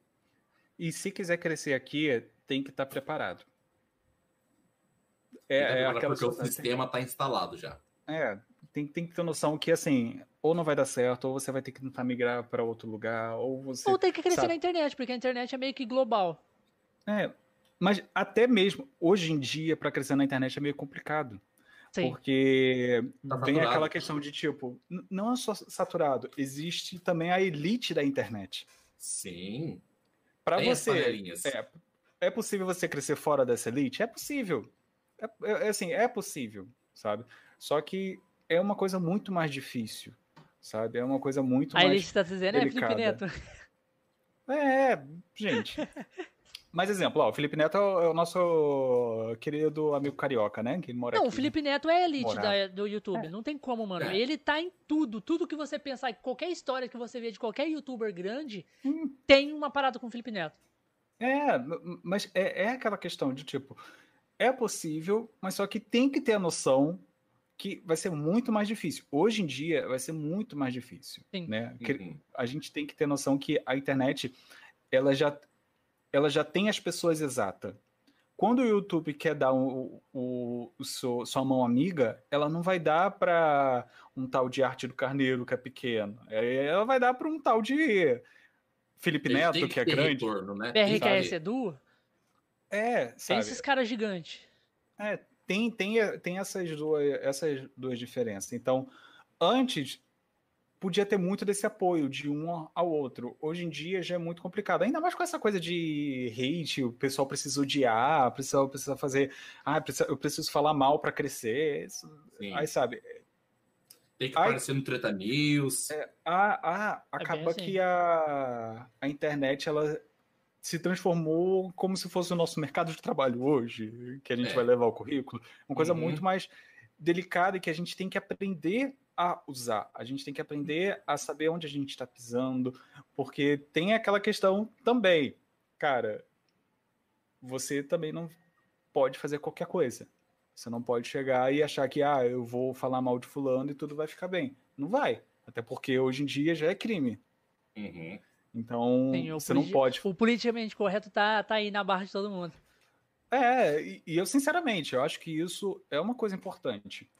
Porque antes muita coisa acontecia e que a gente está passando por muitas coisas devido àquilo, sabe? Tem que ter alguma coisa, assim, não obviamente. As, as pessoas têm que ter noção do que faz.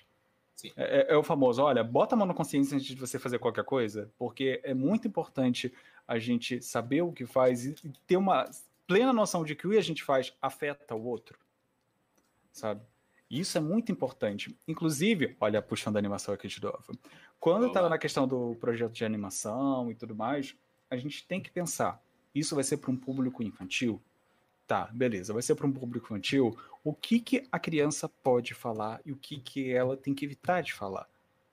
Hum. Sabe? O que, que isso vai afetar positivamente e o que isso vai afetar negativamente?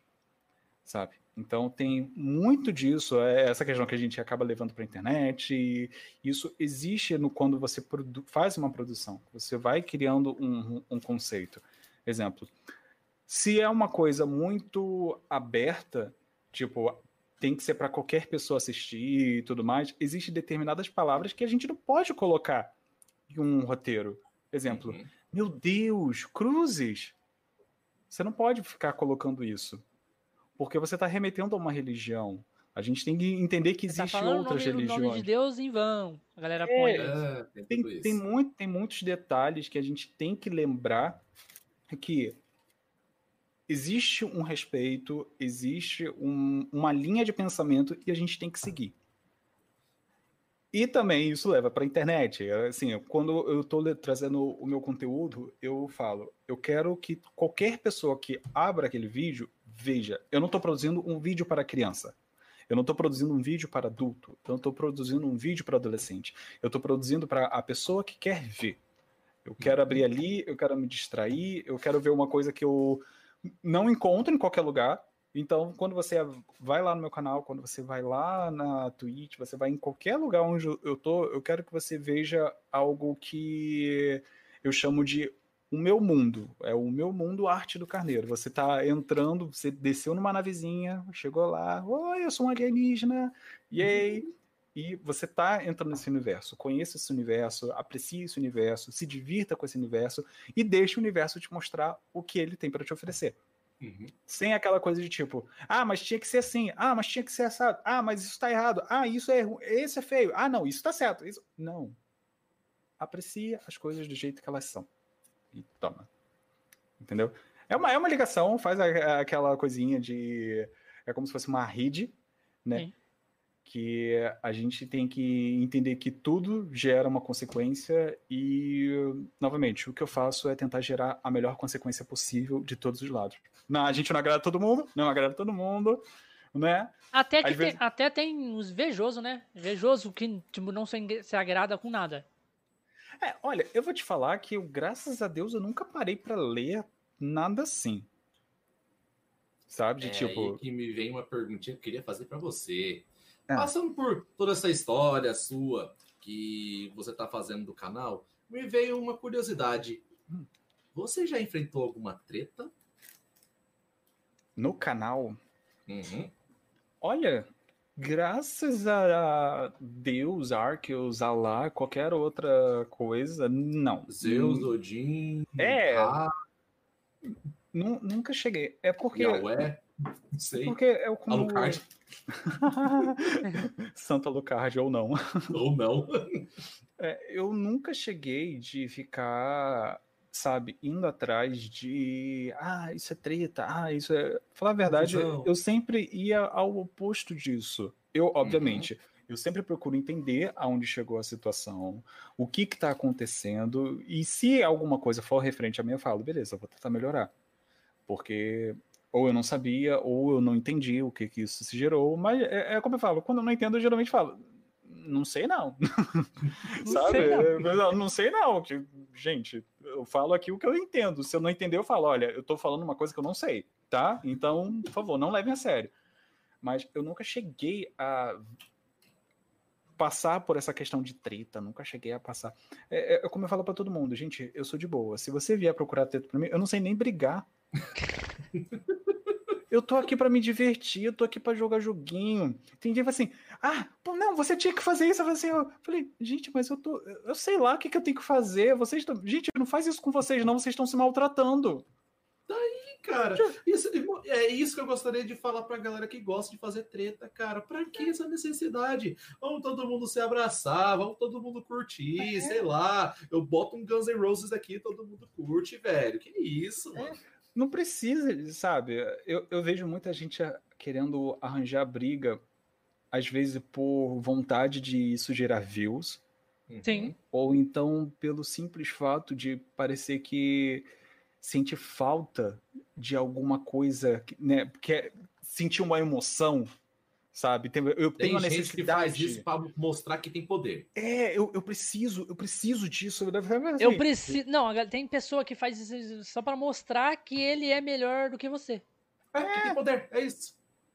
Que é poderoso. Ah, eu posso fazer isso. É uma coisa assim semelhante que o último jogo de Pokémon, o Sword Shield, ele sofreu muita crítica, ele Sim. teve o diretor do jogo sofreu ameaça de morte e entre mil, mil e uma cara, coisa. além do cara fazer o jogo por desgraçado, ainda o cara ameaça o maluco, velho.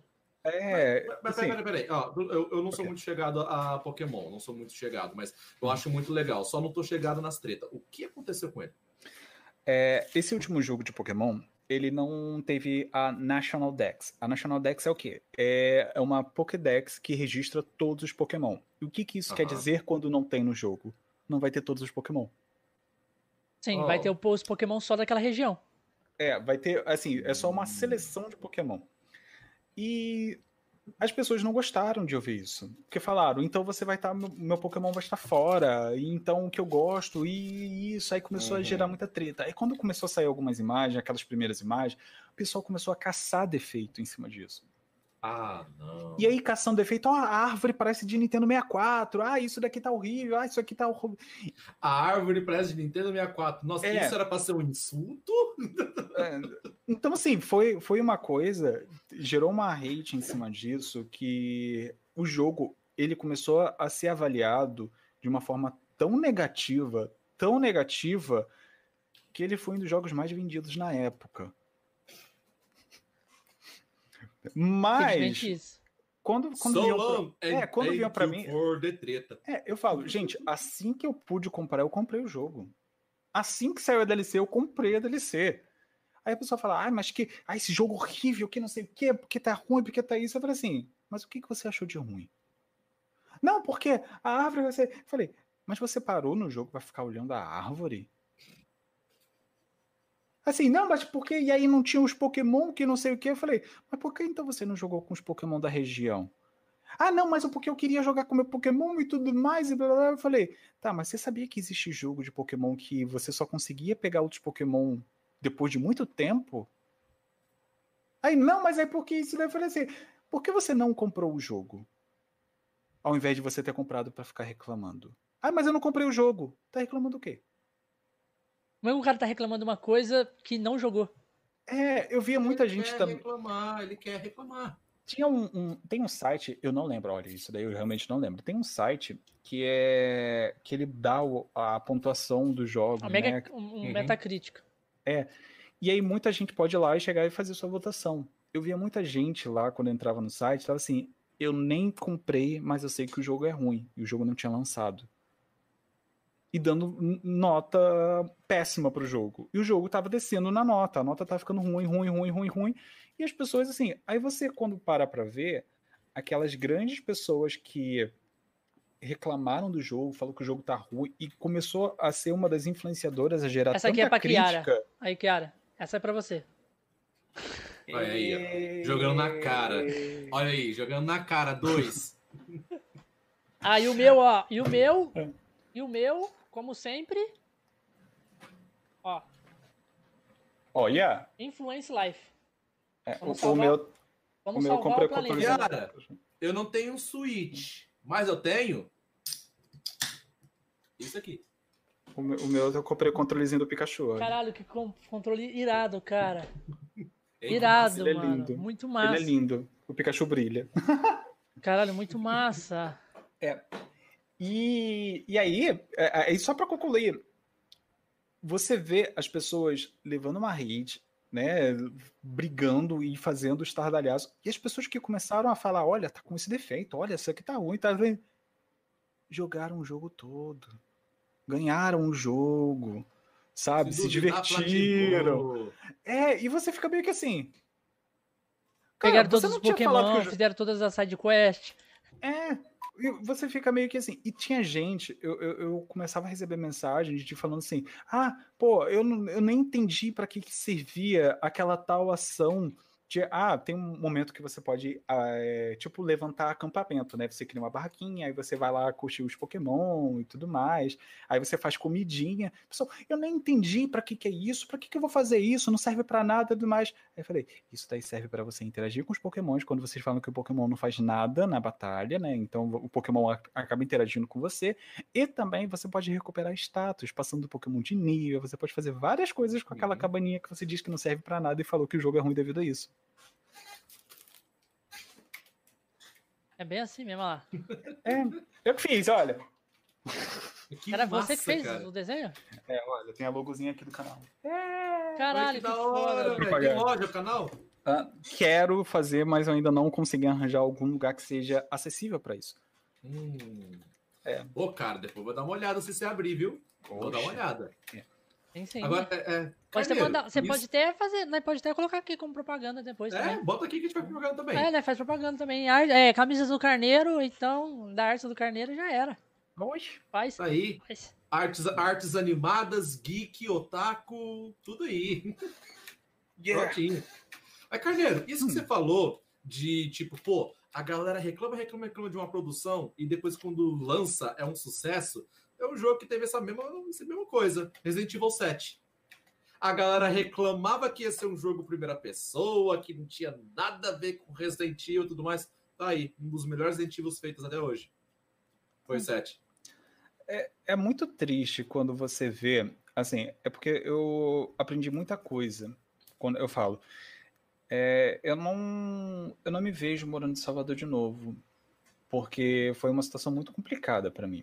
Mas Salvador me ensinou muita coisa. E uma das coisas que eu aprendi muito, é uma coisa que eu já fazia, mas eu aprendi muito, é parar para escutar.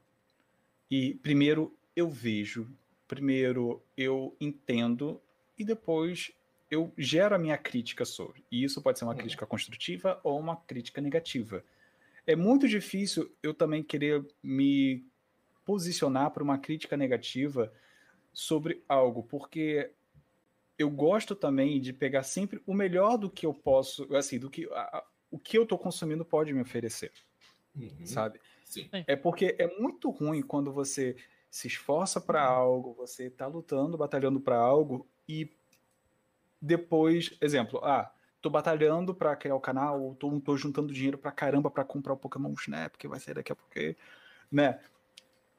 E quando eu pego o jogo, quando eu pego, eu faço o vídeo, eu só olho as coisas ruins. Eu só vejo as coisas negativas. Eu só quero porque eu quero comentar um comentário, eu quero ser o primeiro a falar mal sobre isso, eu quero ser o primeiro a meter, sabe? você não está curtindo nada, você não está vivenciando aquilo, você não está é, deixando o momento existir, você está simplesmente fazendo um trabalho na qual você está consumindo o seu tempo, você está consumindo a sua sanidade mental, você está consumindo toda a sua expectativa que poderia ser completamente positiva sobre algo para algo negativo. E simplesmente porque ou você quer mostrar, ou você está com raiva de algo, ou você não sabe nem o porquê direito, sabe?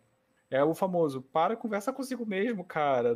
Eu sei que às vezes nem tudo é perfeito, mas você não precisa só procurar o lado negativo das coisas, sabe? Tente apreciar a melhor coisa que você pode apreciar no momento. Vai, curta aí, Sim. sabe? E, Reis, eu não gostei do Resident Evil 7. Ih, mas não é, e agora é treta, agora é treta. Mas não é, mas não é por causa, tipo, de que é um jogo ruim. É um jogo bom, eu joguei já ele. Mas é porque eu não. O estilo do jogo de primeira pessoa eu não curto. Mas é tipo uhum. todos os primeiras pessoas mesmo.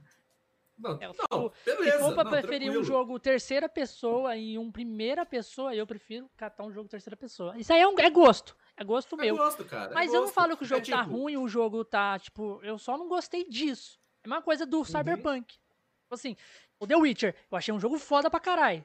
Terceira pessoa. Aí, quando eles foram pro Cyberpunk, Cyberpunk também, tipo assim, apesar dos, dos bugs e tal, a uhum. história ali foi, foi da hora. Eu, do, de, da primeira vista, quando eu vi o jogo, eu falei, já, cara, mano, terceira pessoa, mano. Por que, que não põe um, um, um, um primeira pessoa? Por que, que não põe terceira pessoa, cara? Eu, tipo, eu já fiquei meio assim, já com o pé atrás. Mas é o meu gosto, entendeu? Ó, eu, por preferência, eu também prefiro terceira pessoa. Por preferência, se eu colocasse as duas opções, eu prefiro terceira pessoa. Claro, né? Porra, eu sou jogador de Devil May Cry, cara. Eu sou jogador de Resident Evil clássico. É claro que eu vou preferir terceira pessoa.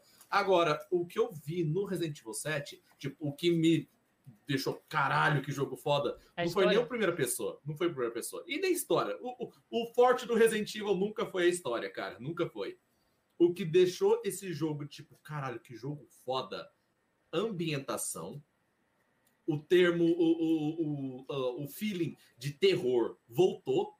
Aquele terror que você sentia a primeira vez jogando Resident Evil 1, 2 e 3, voltou nesse negócio aqui. Voltou. E tá foda pra caralho. E, e, e eles conseguiram uma coisa que eles têm muita dificuldade em fazer de novo. Lá em 98, 99, que eles fizeram o Resident Evil 2, eles fizeram o Mr. X e o Mr. X não saiu do jeito que eles queriam. Quero o quê? Um cara que persegue você, que te dá medo, que tipo, porra, ele tá chegando perto, corre, corre. Eles não conseguiam. Parecia só um soldado que você enchia ele de chumbo e pronto.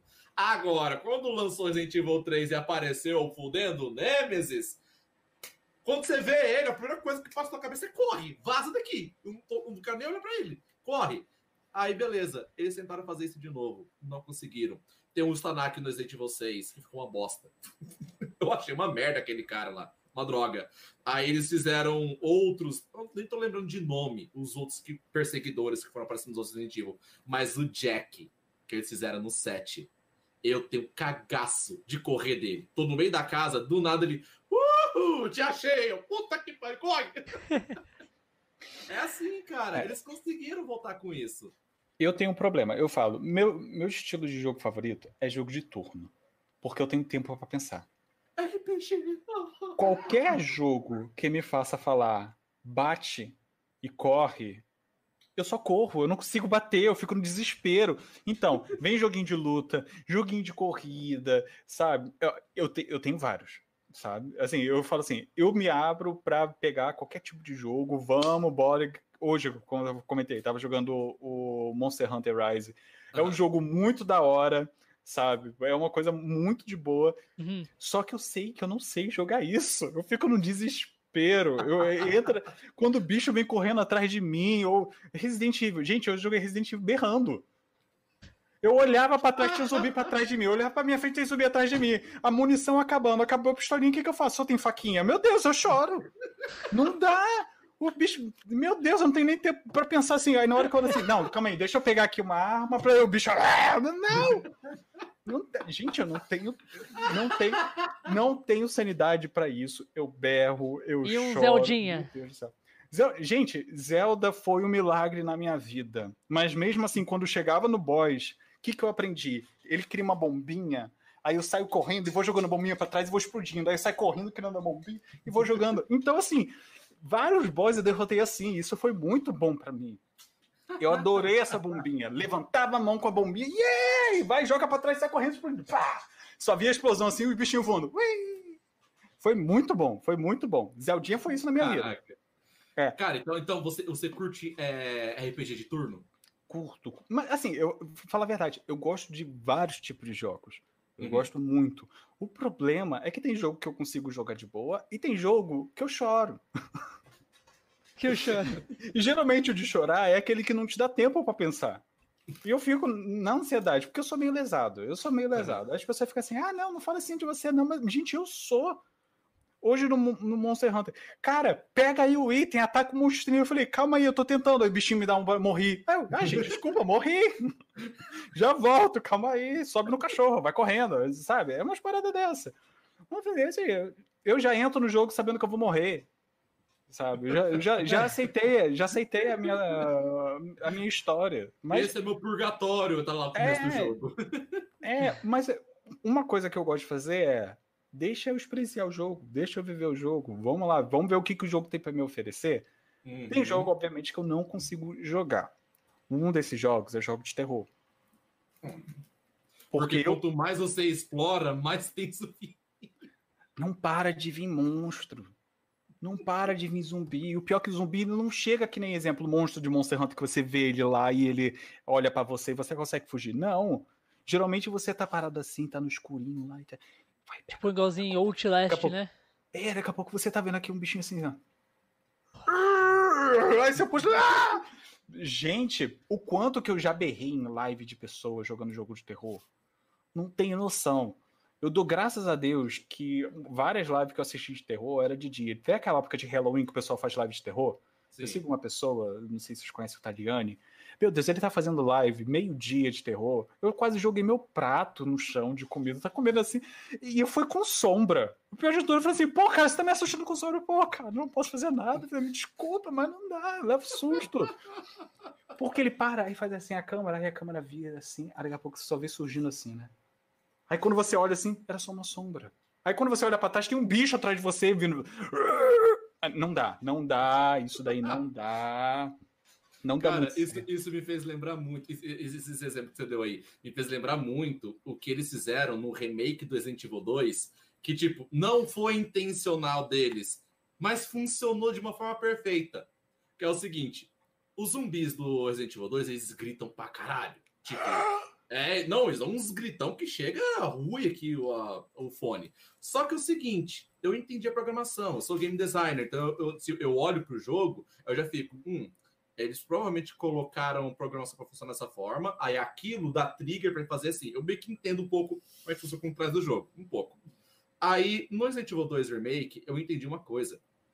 Os zumbis só dão aqueles gritão quando eles têm visão de você né? Se eles estão conseguindo olhar para você, aí eles dão uns gritão. Eu notei isso. Vocês podem perceber. Qualquer um que tá aqui no chat, vocês pegam Resident Evil 2 para jogar, o remake, e um zumbi olha para você, ele vai dar um gritão. Vai dar... E dá aqueles gritão assim, né? Beleza. Olha agora o que, que a, a, o grupo de desenvolvedores não fizeram por querer. É o seguinte: você tá num corredor apertado, tá escuro, no final, você tem, tipo, duas viradas e continua reto. Quando você chega nessas duas viradas e você não olha para o lado, né, numa das, das laterais, você não olha, você só vai. Você escuta um gritão bem no lado da tua orelha e você não viu que tinha um bicho ali. Você toma o maior susto do mundo, mas aquele grito é só para dizer que um zumbi te viu.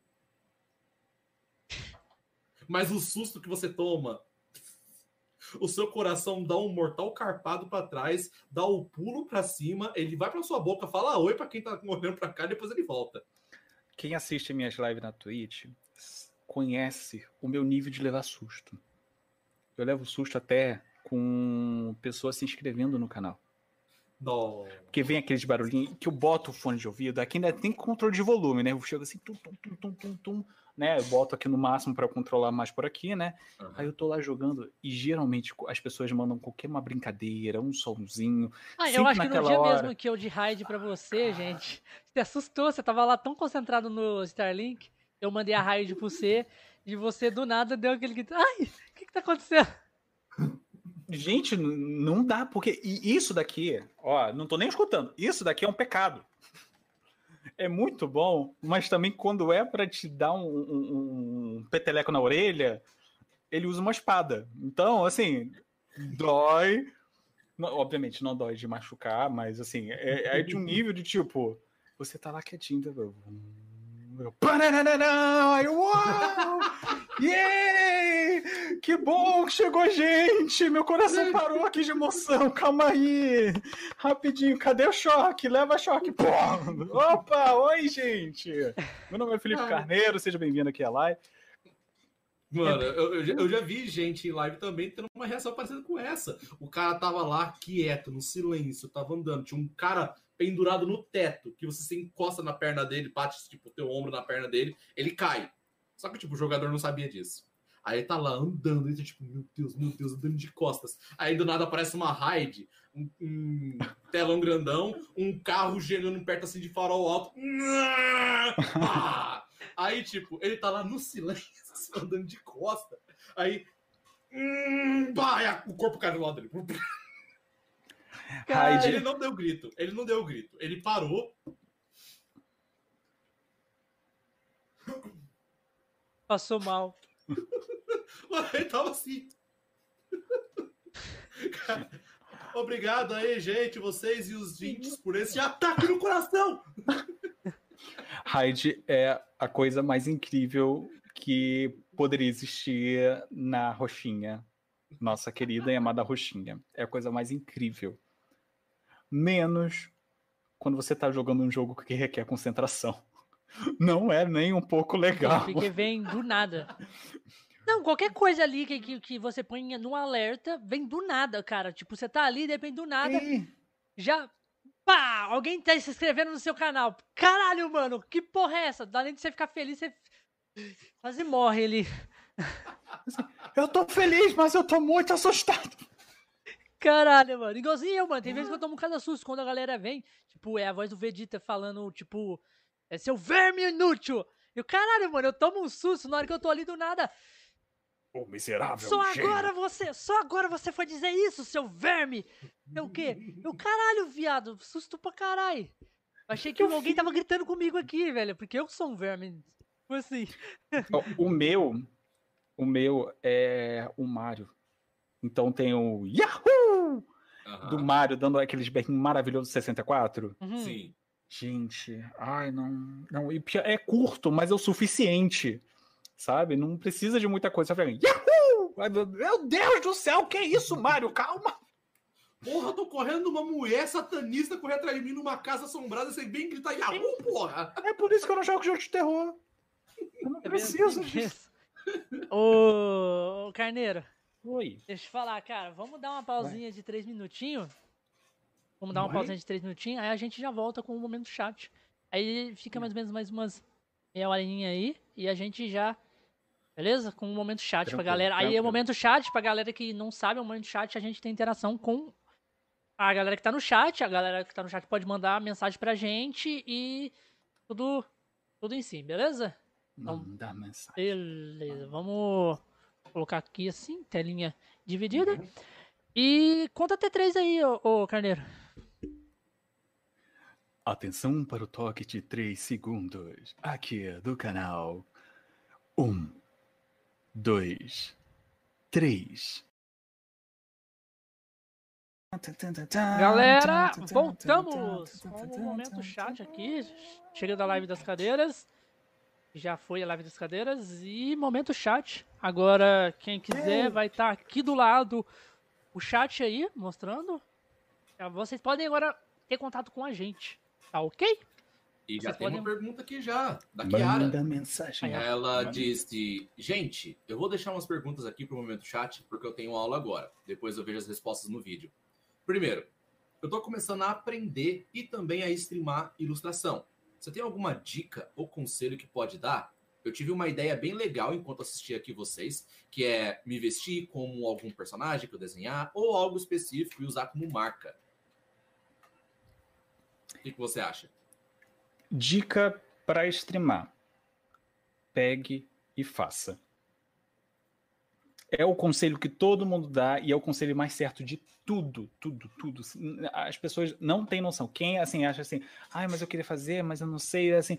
Quando a pessoa fala, pega e faz, não importa. É, é, Do jeito isso, que vai é sair, é entendeu? É, você simplesmente isso. vai fazer a live e você vai estar tá ali. É, porque, novamente, como a gente está falando que existe uma diferença entre o YouTube e a Twitch. É, uhum. Eu faço desenho também na Twitch, eu tenho essa questão de também querer trazer desenho na Twitch. E é completamente diferente de você parar e produzir um vídeo. Streamar é completamente diferente. Não acha que um vídeo que você vê no YouTube, aquela pessoa desenhando, botando os efeitos, que isso não é assim. Streamar não é assim. Streamar é você chegar e falar assim: olha, eu tô aqui, eu vou fazer, vamos conversar, vamos fazer acontecer e literalmente fazer acontecer. Streamar é isso. É, não precisa pensar muito de tipo, ah, eu preciso fazer. Calma aí, eu tenho que botar um quadro aqui, né? Porque a pessoa que vai ver vai ver um quadro aqui, aí eu vou botar umas luzes aqui piscando, tut, tut, tut, tut. Não, não, não é assim. Assim, Pode fazer? Óbvio, pode fazer.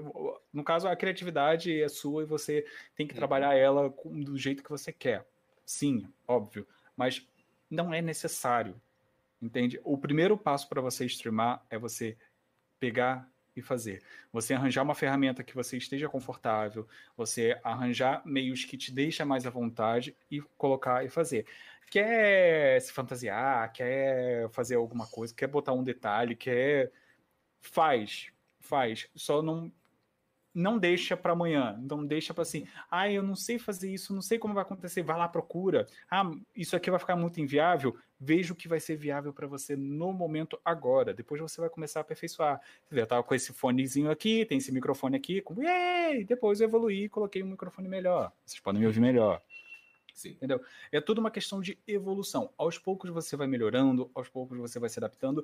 E o mais importante, você precisa fazer a live, você precisa começar para você entender como você vai fazer. Entendeu? Novamente, YouTube é diferente. O YouTube você tem toda uma preparação, tem toda uma produção, principalmente do jeito que você quer fazer, de desenho. Como que você vai começar um vídeo, como que você vai se apresentar no vídeo, como que você... No stream já é um... vem aquela outra vertente. É quando você vai começar a fazer, não como, mas sim quando você vai começar a fazer. Você precisa fazer, você precisa estar ali, você precisa ter uma frequência ali. Então, streamar é muito isso, é você estar presente, é você botar a coisa para acontecer. Entendeu? É, é minha visão, novamente, minha visão. É. Ah, tem uma segunda pergunta também dela, que estava no mesmo texto. Você tem alguma indicação de curso e coisas do tipo de ilustração? Tudo que eu sei foi tentativa e erro. Eu quero buscar mais conhecimento. Cara, isso varia muito. Nem cabe tudo aqui quer. na tela. Tão grande que é. É ela quer te perguntar, gente. Ó, sobre a questão de cursos e tudo mais, isso varia muito pro que você quer, sabe? É... Hoje, exemplo, eu tenho um curso que é muito legal, que é do Combo Studio. Eu conheço os criadores do Combo Studio, é até um amigo pessoal meu, e eles fazem um curso de animação, né? Tem um curso de animação para Tumbum. Só que é a animação. Vai dar uns conselhos de desenho e tudo mais, mas o objetivo é animação. Tem outros cursos que vai te dar um, um auxílio em pintura. Tem outros que vão te dar um auxílio de criação de personagem, entendeu? Existe cursos específicos. Então você precisa entender o que você precisa, o que você quer, para saber aonde você vai buscar. Uma coisa que eu aconselho muito às pessoas é pega quadrinho, veja quadrinho. É questão de ilustração, pega uma HQ. HQ eles trabalham muito com uma questão de quadros, né? Uhum. Quando você vê um, um, um quadradinho lá do, da HQ, ele é muito inspirado em alguma obra, em algum quadro, tem alguma ligação, aquilo ali é algum estudo para que ele tá assim. O mangá é a mesma coisa, só que é diferente do, do mangá, que tem uma determinada pintura. O mangá já tem um outro tipo de estudo que é a questão da é uma leitura mais facilitada para você, é uma coisa mais intuitiva. HQ não, é uma coisa mais bruta. Então assim, uhum. varia, varia muito. Então, para estudar, procure saber o que você quer estudar, o que qual é a sua afinidade e busque um livro sobre aquilo. Porque livro, eu acho que livro é a primeira entrada para você ter algo fixo na sua mão e você ter aquela possibilidade de reviver aquilo. É, exemplo, eu tenho aqui, deixa eu pegar aqui, só para mostrar. Peguei, peguei. Tum, tum. Momento do tempo. Tum, A próxima pergunta. Ai, meu Deus, tá muito pesado. Calma aí, já tá aí. Você está escutando a risada? Trouxe as enciclopédias, calma aí. aumentar o volume da risada, de longe dá para escutar. Agora, agora, agora, agora tá aqui. Desculpa, gente. Ó. Olha aí. Caralho, que foda. Livro Nossa. de coleção de ilustração. Pera, deixa das... mostrar pra galera. É. Ó, das cartas de Pokémon. Então aqui uhum. dentro tem as ilustrações das cartas. Né? Eu gosto muito de Pokémon, né? E acabo pegando. Uhum. Opa. São. Aí tem a pintura, tem foto, aí tem algumas reportagens e também tem coisas foda. assim, ó. Olha que massa. Como que foi feito. Deixa eu ver aqui, tem um. Aqui, ó. Toda a produção. Uhum. Entendeu? Tá em japonês, mas é possível arranjar esse, esses livros com outro idioma. Tem um aqui, acho que tá aqui na frente. Que é aqui. Claro, você conseguiu achar em japonês. Ah, a gente vai longe. Ó, esse daqui é da capa. Aqui tem todo o processo de criação. Ó. Uhum. Isso daqui é estudo, sabe? Não paguei um curso, mas eu paguei o, o livro. Ó, uhum. Aí tem esse aqui também de Pokémon, que esse aqui é do mangá, que já é bem diferente daquele. Que aqui, ó, tem a produção do, dos personagens. Ó, Pô, eu acho muito massa esse negócio. Cadê? Ó, deixa eu ver aqui. Se tem um aqui que eu acho muito da hora. Uh, uhum. Como que funciona o personagem. Tá aqui é com a pintura, sabe? Tem tudo isso. E livro é muito bom para isso, para você pegar, reviver a situação, você ver como que funciona, como que eles criaram isso, porque uma coisa muito importante é você ter alguém como referência. Uhum. Sabe? Foda. Não para você imitar, mas para você fazer semelhante. E temos o nosso Zeldinho ah, maravilhoso. Caralho. Olha, essa Olha, enciclopédia. Tamanho. Ai, meu Deus do céu, isso aqui é, isso aqui é pesado. Caralho, isso, isso é foda. Isso daqui é muito pesado, meu Deus do céu. Então, olha, isso... Mano, olha isso, Calma cara. Calma aí.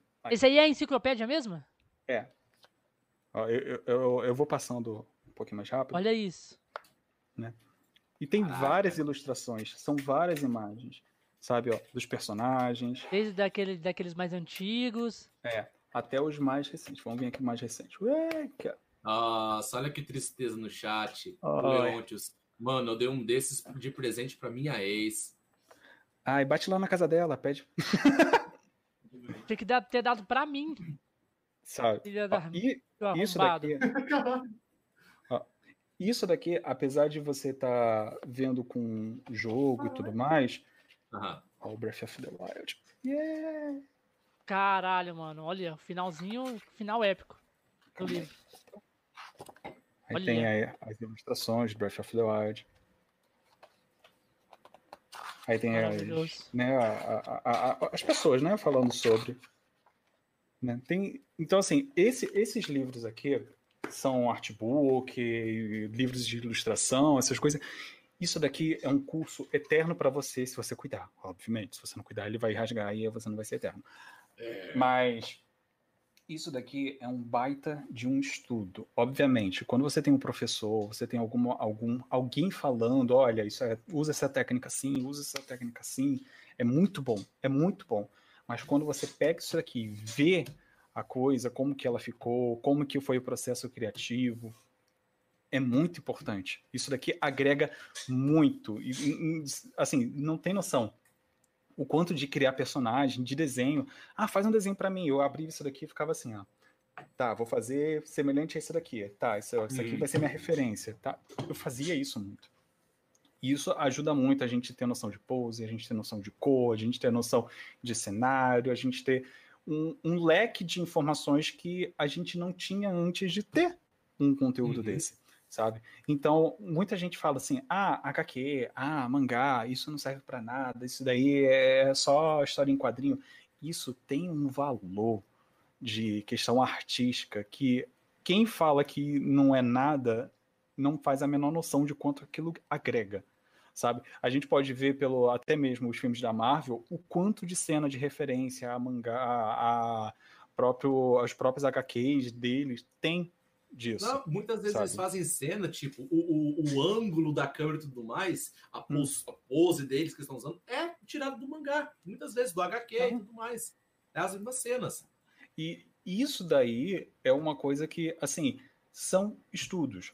Pega de um, passa para outro, isso influencia nisso, isso influencia nisso, e bota a cara para fazer. É, é, o- é o- sempre bote a cara para fazer. Você sempre tem que Isso. pegar e fazer. Então, para mim, eu, eu não consegui ter a possibilidade de fazer muitos cursos. Muitos cursos que eu fiz foi gratuito em lugares. Eu ia até um determinado lugar que estava dando um curso de graça de desenho. Eu ia lá e fazia. Caralho, que foda. Sabe? É, eu, não, eu não conseguia ter a possibilidade de eu pagar um curso de, sei lá, 200 reais ou 100 reais, mas obviamente a gente viveu numa época que era, isso era complicado, sabe? Uhum. Ou você comprava a roupa, ou você ajudava a pagar as contas de casa, ou você pagava um curso de desenho que as pessoas não incentivavam, porque, pô, você vai ficar desenhando, sabe? E Uhum. isso, isso é muito delicado. tem muito Não, isso muito hoje valor. com a galera do, do streamer mesmo. Você tá jogando. Vai ficar É. jogando, só pensa em computador, só pensa nisso. Aí eu falo, graças a Deus, imagina se eu estivesse na rua, né? Exatamente. Aí A eu falo, pergunta Até pra o- você até aí, o ó. Ricardo, até o. Ricardo ele, ele comentou aqui, falou que força de vontade, coragem e dar tapa a cara, a cara a tapa pra começar a streamar. Isso aí, é isso aí. É, é- é isso aí. Não tem mais o que falar. É isso aí. Perdão. E temos essa pergunta pra você. Hum. Ah, eu vou deixar você ler. Uma dúvida: você consegue dar mortal pra trás? Eu? Conheça Leontius. Ele faz as perguntas mais sem sentido que você possa pensar. Então eu vou falar. Não, não consigo, mas eu sei fazer aquele rolamento de jiu-jitsu porque eu já fiz jiu-jitsu, sabe? Qual, até qual faixa que você foi? Eu não lembro nem qual é a faixa que eu comecei, gente. Pelo amor de Deus. É, e foi ele não- também não- que deu o livro A Enciclopédia do Zelda pra ex. Aí, ó. É. Para a minha Pede. ex. pede de volta. Fala assim, deixa eu ir na sua casa rapidinho, te dar um abraço, é só saudade Aí, ó, o mesmo. Ricardo falou Zelda na veia. Aí, aí faz assim, ó. Não sei se você conhece esse Ricardo aqui, Ricardo Nogueira. Olha. Vamos ver que você já escutou aí nas áreas. Sabe o nosso querido Zelda Breath of the Wild? Sei. Ele traduziu o jogo inteiro. Oi, Ricardo, né? Ele que Não traduziu. só isso, né? Ele traduziu o jogo inteiro pra PTBR e. E agora ele tá acrescentando, fazendo a dublagem. Se você vê aí a dublagem do Zelda Breath of the Wild, ele, ele que tá fazendo. O que, que você tá fazendo aqui? Vai pra Nintendo. A Nintendo não quer saber de brasileiro, não. É, Quer, veio pro Brasil pra pegar nosso dinheiro, quer sim. Já viu quanto tá custando um jogo? Quer saber muito bem dos brasileiros. Não, não, não xuxe. Não, mas é verdade. A gente já fez, já fez podcast com um cara que ele entendia muito da Nintendo e, nossa, Nintendo tá cagando pra gente. Mas agora as coisas estão um pouco diferentes. é agora, Agora. agora que, ela, que ela veio, entrou no Brasil de vez mesmo, ela tá meio Ó, que querendo um o- espaço. O, o- o nosso amigo aí é, que tava com o Nintendo Switch, ele pode ter reparado uma notificaçãozinha que apareceu lá em novidades, que tava é, informação sobre Pokémon Snap, tudo em português brasileiro. Sim, a maioria das coisas tá vindo já em português brasileiro. Sabe? Eu não sei como que o, o Mario, o Mario Bowser Freeze não chegou ainda em português do Brasil. Ele devia ter chegado. Porque possivelmente não estava ainda é, firmado com o Brasil quando a produção estava acabada. E Será? você viu aquela parada lá que a galera, tipo, ficava meio compli- enchendo o saco disso aqui? Muitos jogos que t- tinha, vamos supor assim, vou dar um exemplo do Doom. Que o Doom, ele tem a versão dele em português, legenda e dublagem. Só que quando veio pro Switch, não tinha. Mas aí a galera ficou meio, mas como assim? É, não é da Nintendo o jogo, mas como assim não tem? É porque o console não tinha a, o sistema BR. Agora que, que eles acrescentaram o sistema BR, apareceu a dublagem e a legenda, e tudo em português. Do Doom. É um dos jogos. É, é, E gato, é não tinham tô- é- comentado também no outro podcast que tinha jogo que já tava com dublagem portuguesa, mas o console não lia. Sim, não lia porque não tinha o sistema do BR. É por isso que eu tô falando. As, coisa, as coisas estão mudando. Eu acho que vocês podem conversar melhor isso com a Arena Nintendo. Eu sou muito bem não. Mas assim, o que eu vejo como consumidor, eu como consumidor, eu vejo que desde Aí, ó, quando a o Nintendo. convite já tá dado, tá, Arena? A gente pode conversar, já pode conversar melhor com a Arena Nintendo. Então, É, caso por- você... é porque o que acontece? Ele é uma pessoa que ele, ele vai atrás de valores, de quanto que a, a Nintendo tá recebendo, quanto que o jogo foi, sabe? É- é- é- quanto que o Switch tá vendendo no mundo. Então tem isso agrega um valor para o conteúdo. Eu não tenho isso, então eu não consigo agregar esse valor, sabe? Sim. Mas eu como consumidor, eu posso falar a minha visão perante ao que eu estava recebendo. Uhum. É, a Nintendo, quando a gente pegava o Nintendo Switch, ele não tinha muita coisa que a gente tem hoje. Ah, mas a Nintendo tá liberando muito devagar, em outros lugares tem muita coisa. Gente, como se ninguém soubesse que a política brasileira prejudica completamente a Sim. entrada de jogos, de streams, de outro- qualquer outra coisa aqui no Brasil. Né? Para quem não É, sabe, E a Nintendo não é um grupo de caridade, né? É uma empresa. é, É uma e- e empresa, assim, e eles vão ver o que é melhor pra eles, né? Muita gente Dinheiro. não sabe, muita gente não sabe, exemplo, a Netflix. A Netflix, cada título daquela dela lá que tá aqui no Brasil, eles pagam para aquilo estar aqui. Não é uma coisa assim, ah, é- é- só paga o imposto da empresa. Não, é cada título. O Brasil cobra por cada título que tá na Netflix. Então, por isso que a gente tem muito dessa coisa de, olha, tal título vai sair da Netflix. E olha, ó, vê até tal dia porque vai sair, não vai estar mais disponível. É porque eles pagam para estar aqui. Diferente de outros lugares que estão lá, lá de eterno. A Netflix ela tem que tirar daqui porque é um custo para ela. Então ela fica renovando o catálogo dela. Ela não agrega o catálogo, ela renova o catálogo. E isso acontece com várias empresas aqui no Brasil. É, a gente tem essa perda de conteúdo porque tem que pagar pelo conteúdo. E, obviamente, assim, como empresa, eu não vejo a Nintendo chegar e falar assim: ah, não, vou pagar 2 bilhão para colocar no Brasil e eu não sei se o pessoal vai consumir. Porque o que eu mais vejo sobre a Nintendo é: a Nintendo é ruim no Brasil, a Nintendo é chata, a Nintendo é isso, a, A Nintendo, Nintendo é não aquilo. gosta do Não Brasil, tá colabora.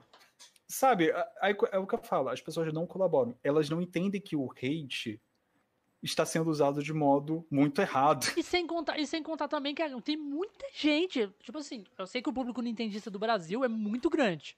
É grande. Uhum. Mas, tipo assim, comparado com o público que joga outras paradas, tipo PC, PS4, é bem menor. E também a galera, tipo, que conhece Nintendo, às vezes até fala assim, ó, tipo, muita gente nem conhece, nem sabe que Nintendo, tipo assim, conheceu o Nintendo. Eu conheço gente que falou assim, ó, a Nintendo lança videogame ainda? Achou que o Super Nintendo era o único videogame que ela tinha lançado. Porra! Você tá entendendo? E, e muita gente fala assim também, ó. Ah, mas Nintendo é só Mario, só tem jogo de criança, Mario e Zelda. Até porque eu acho que quem fala que Zelda é jogo de criança nunca jogou Zelda. Exatamente. Nunca jogou. E, é, inclusive, assim, ai, Pokémon é um joguinho de criança, você nunca jogou Pokémon. Porque Pokémon até é um joguinho de RPG, criança mano. de Pokémon eu fiquei traumatizado. que é o Poké Park 2. Quem não jogou aquilo dali não sabe o que é ficar traumatizado. Eu fiquei quase chorando junto com o Pokémon lá, numas partes finais lá. O Pokémon assim, não, meu Deus, agora tudo se acabou. Fui jogar o Mystery Dungeon pro Switch, achei em live mesmo. Assim, nem tô chorando, gente, pelo amor de Deus, volta Pokémon. Vocês não É entendem. Pokémon assim, de história, né? É tipo É. uma história. A Nintendo tem uma coisa que, assim, eu como, novamente, usuário, eu não consigo ver em outros consoles, que ela proporciona uma experiência única. Ela te proporciona um jeito de você jogar único. E quando você pega um jogo e você começa a ver a história do jogo, você começa a interagir, acontece o que aconteceu com Zelda. O Zelda é um jogo incrível e o pessoal não consegue deixar de gostar quando começa a jogar. Sim. Às vezes, às vezes a pessoa fala, ah, esse não é o meu jogo, mas não consegue chegar e falar, ah, esse jogo é horrível. Ela pode falar, esse não é o meu jogo, mas o jogo, ela sabe que o jogo é bom, ela sabe que existe uma um, um sentimento ali e voltando e vindo para aquela coisa de desenho, como a, esse a enciclopédia artbook desse tamanho, existe um estudo para que isso aconteça. O Mario não é vermelho à toa, ele não mudou as cores da paleta de cor dele à toa. Isso é tudo um estudo para ser cativante, para atrair mais público, para ter uma ligação mais pessoal com a pessoa.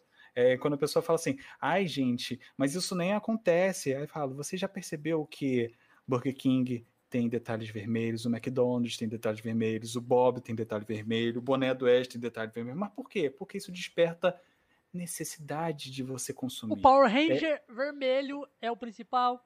É, então, assim, Quem fala que Pokémon é de criança é porque não escutou isso aqui.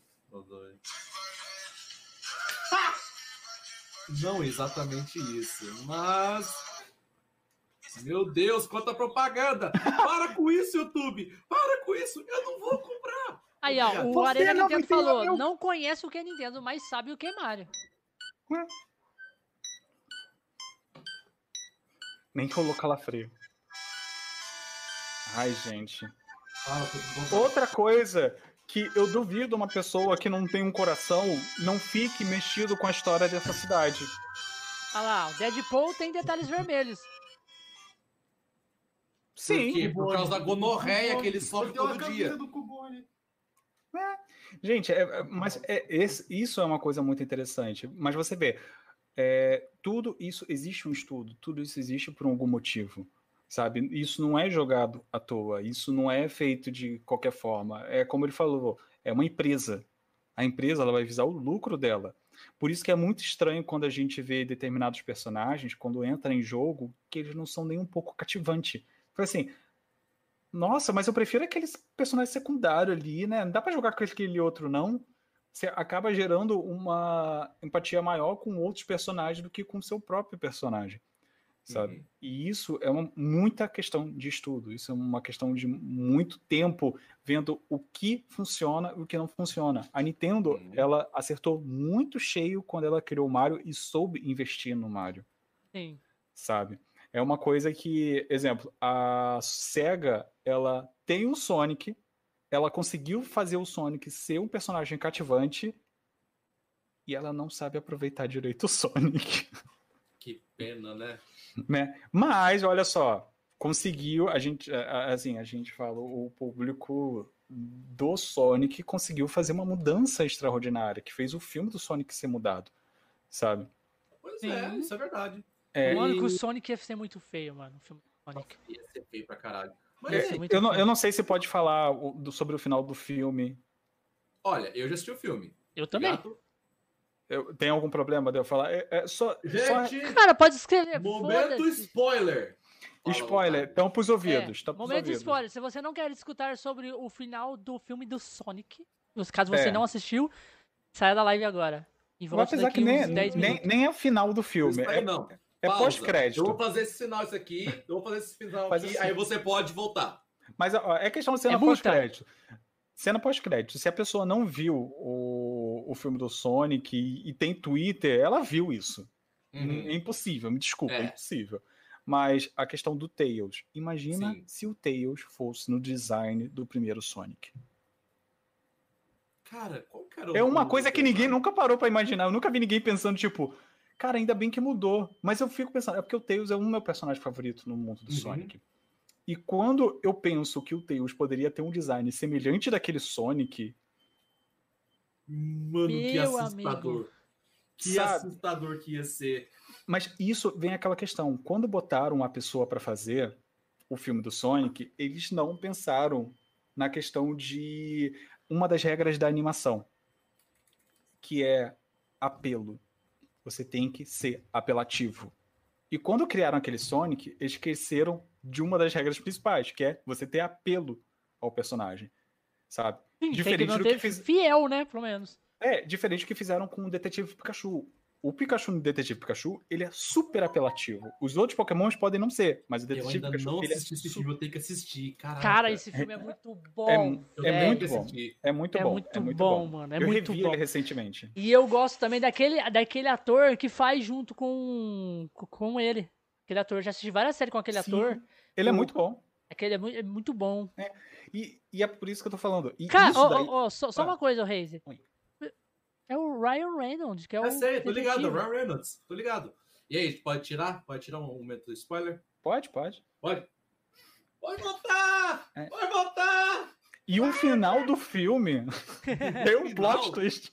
Pois é, cara, quando apareceu o Mr. Falcon mandando um Falcon Punch lá, cara. É, e no final aí vem o Super Smash Bros, sabe? É, cara. Cinematográfico. Caralho, aí o Ele chega lá Sonic chamando o se Sonic, agora vai teleportou. ter filme de cada um, velho. Vai ser muito massa. se teleportou lá pro- pra arena dos Smash Bros. lá e saiu a treta total.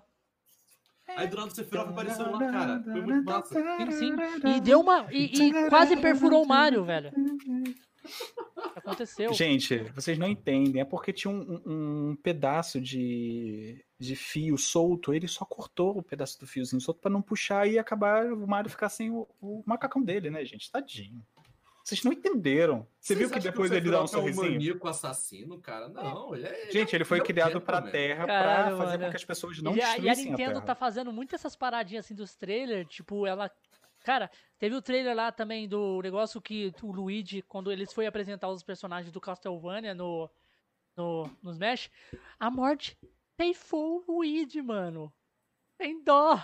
A morte ceifou, matou o Luigi. E isso já era um meme muito antigo que a morte tinha matado, tinha ceifado o Luigi, mano. Mas E o Luigi tem fizeram. uma história com fantasma muito triste, né? Tem. Tadinho do Luigi, gente. Eu tenho pena do Luigi. Caralho, né? O Mario Verde. Mario Verde. Mario É o Luigi. Mario.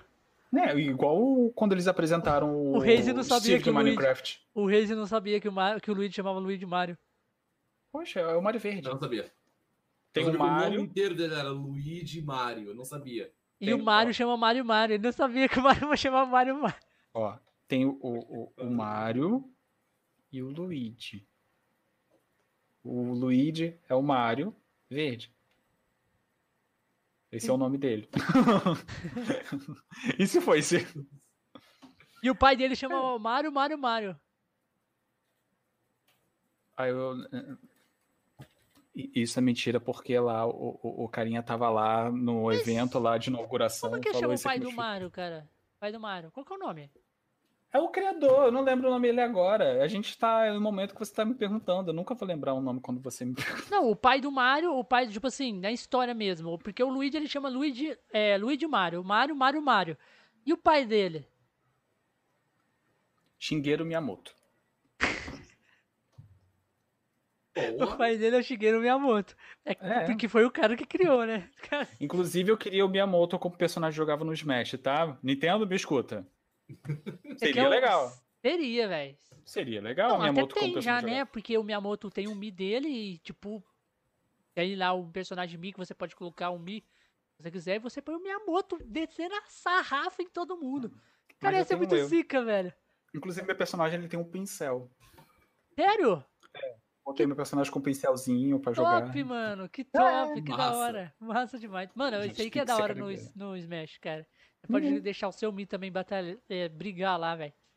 É muito é. foda. Carneiro, é, saindo um pouquinho desse assunto, é, falando mais agora sobre questão de conteúdo e tudo mais. Hum. Cara, eu tô com uma ideia e eu queria tirar uma dúvida com você. Ah, desde que eu comecei a fazer lives, eu minhas lives eram sempre focadas em jogos, né? Na sua grande maioria, jogos de RPG. Sim. E eu, eu tenho só quatro dias da semana que eu faço live, eu tenho um cronômetro direitinho, né? Na, aos dias, né? Horário que começa. Uhum. E sexta-feira eu tinha marcado minhas lives para ser a sexta retrô. Eu pegava um jogo clássico, né? E jogava na sexta-feira. Enquanto segunda, quarta e sábado eram dias normais para eu poder jogar outras coisas. Tá, aí eu tava com uma coisa, cara. Eu sou um game designer também. Eu fiz curso de game design, uh, negócio de direção, roteirização e tudo mais. E eu sou mestre de mesa de RPG também. Aí o que acontece?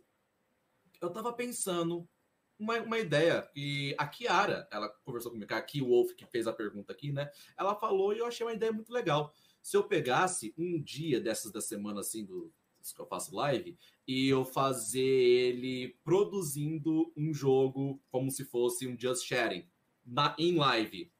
Mostrando, programando, testando isso, conversando com a galera que tá aqui. Você acha que seria uma ideia legal fazer isso? Eu acho que seria não só uma ideia legal, mas como as pessoas fazem isso. Tem o. Não ah, sei se você conhece o criador do Dininho. Din... Peraí, Dininho, Dininho? Tem, é um jogo brasileiro, Dininho.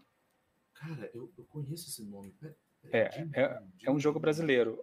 O, o cara faz uh, os desenhos, faz as coisas em live. Eu conheço outros criadores também que eu Dininho acabo seguindo Adventures, na Twitch. né? Isso. Ah, sim, tô vendo aqui. Você vê sim, pessoas sim. produzindo em, em própria live. Eles abrem a live para produzir. Tipo, tô arranjando uma desculpa para trabalhar e fazer live ao mesmo tempo, sabe? É basicamente uhum. isso. Mas isso são pessoas que elas literalmente fazem isso. Eu acho que isso é muito construtivo, porque você fazer isso é a mesma coisa de eu abrir a live desenhando. Sim. E você já fez isso já. Sabe? Isso é possível, isso existe, isso tem um público, sabe? Uhum. Isso é legal, porque muita gente vai atrás de você também para tentar entender como que isso funciona. Exemplo, eu seria uma desses, porque eu quero fazer um jogo do Peter.